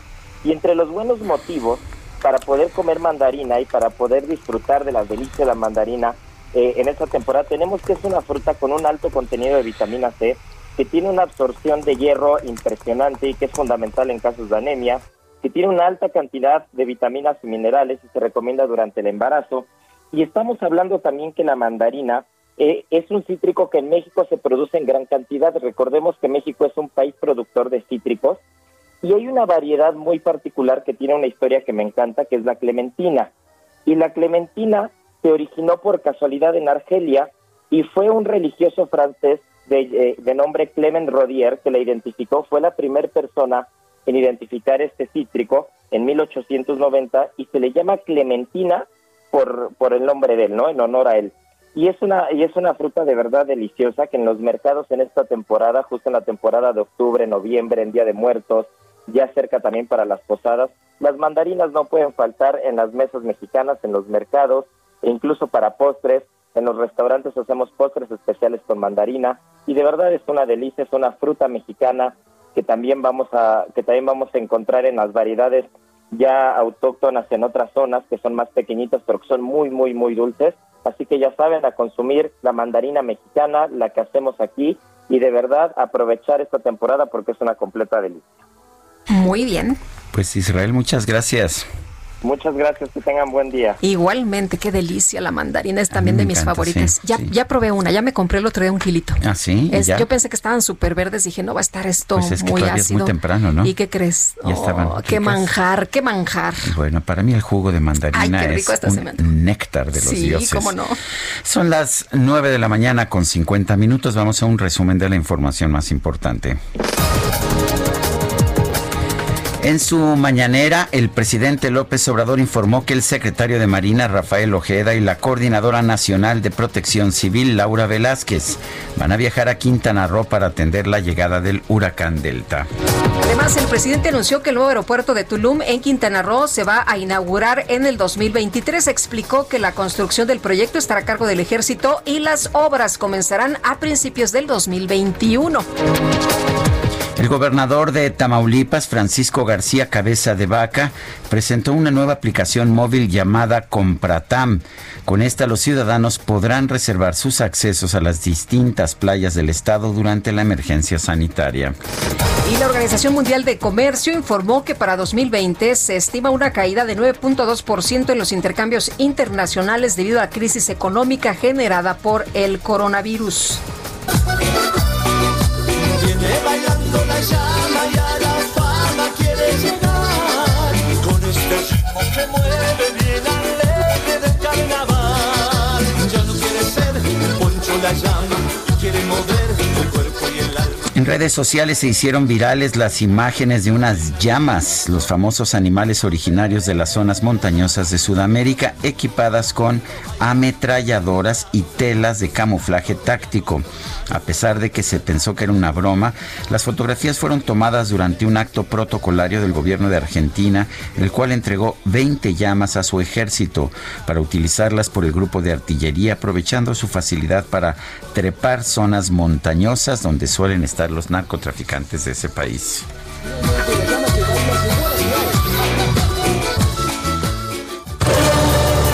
Información de Israel Lorenzana. Israel, ¿qué tal? Buenos días.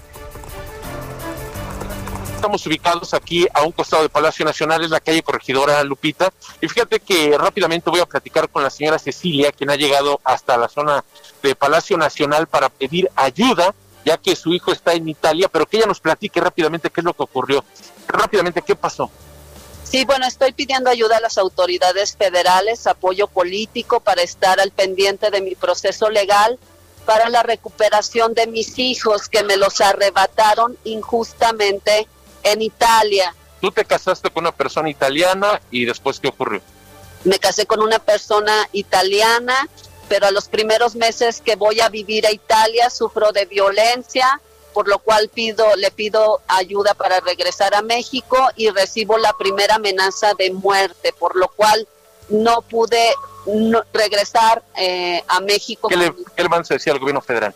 Al gobierno federal, por favor, apoyo político urgente para ayudarme al proceso legal para recuperar a mis hijos, apoyo económico para pagar los licenciados que me están representando en Italia y apoyo para eh, que den a conocer mi caso a organizaciones internacionales de derechos humanos, ya que ¿Cuál es su nombre completo? Alma Cecilia Contreras Soto. Gracias, Alma. Pues Lupita, Sergio, así las cosas. Esta mujer está en espera de una respuesta por parte de las autoridades. Muy bien. Es la información que les tengo. Gracias, Israel Lorenzana. Se nos Y acabó ya el nos tiempo, vamos, ¿verdad? Lupita, sí. Hoy es Día Mundial de la Parálisis Cerebral 2020 por un futuro mejor. Nosotros ya nos vamos. Buen día. Hasta mañana a, a las 7 de la mañana. Gracias de todo corazón.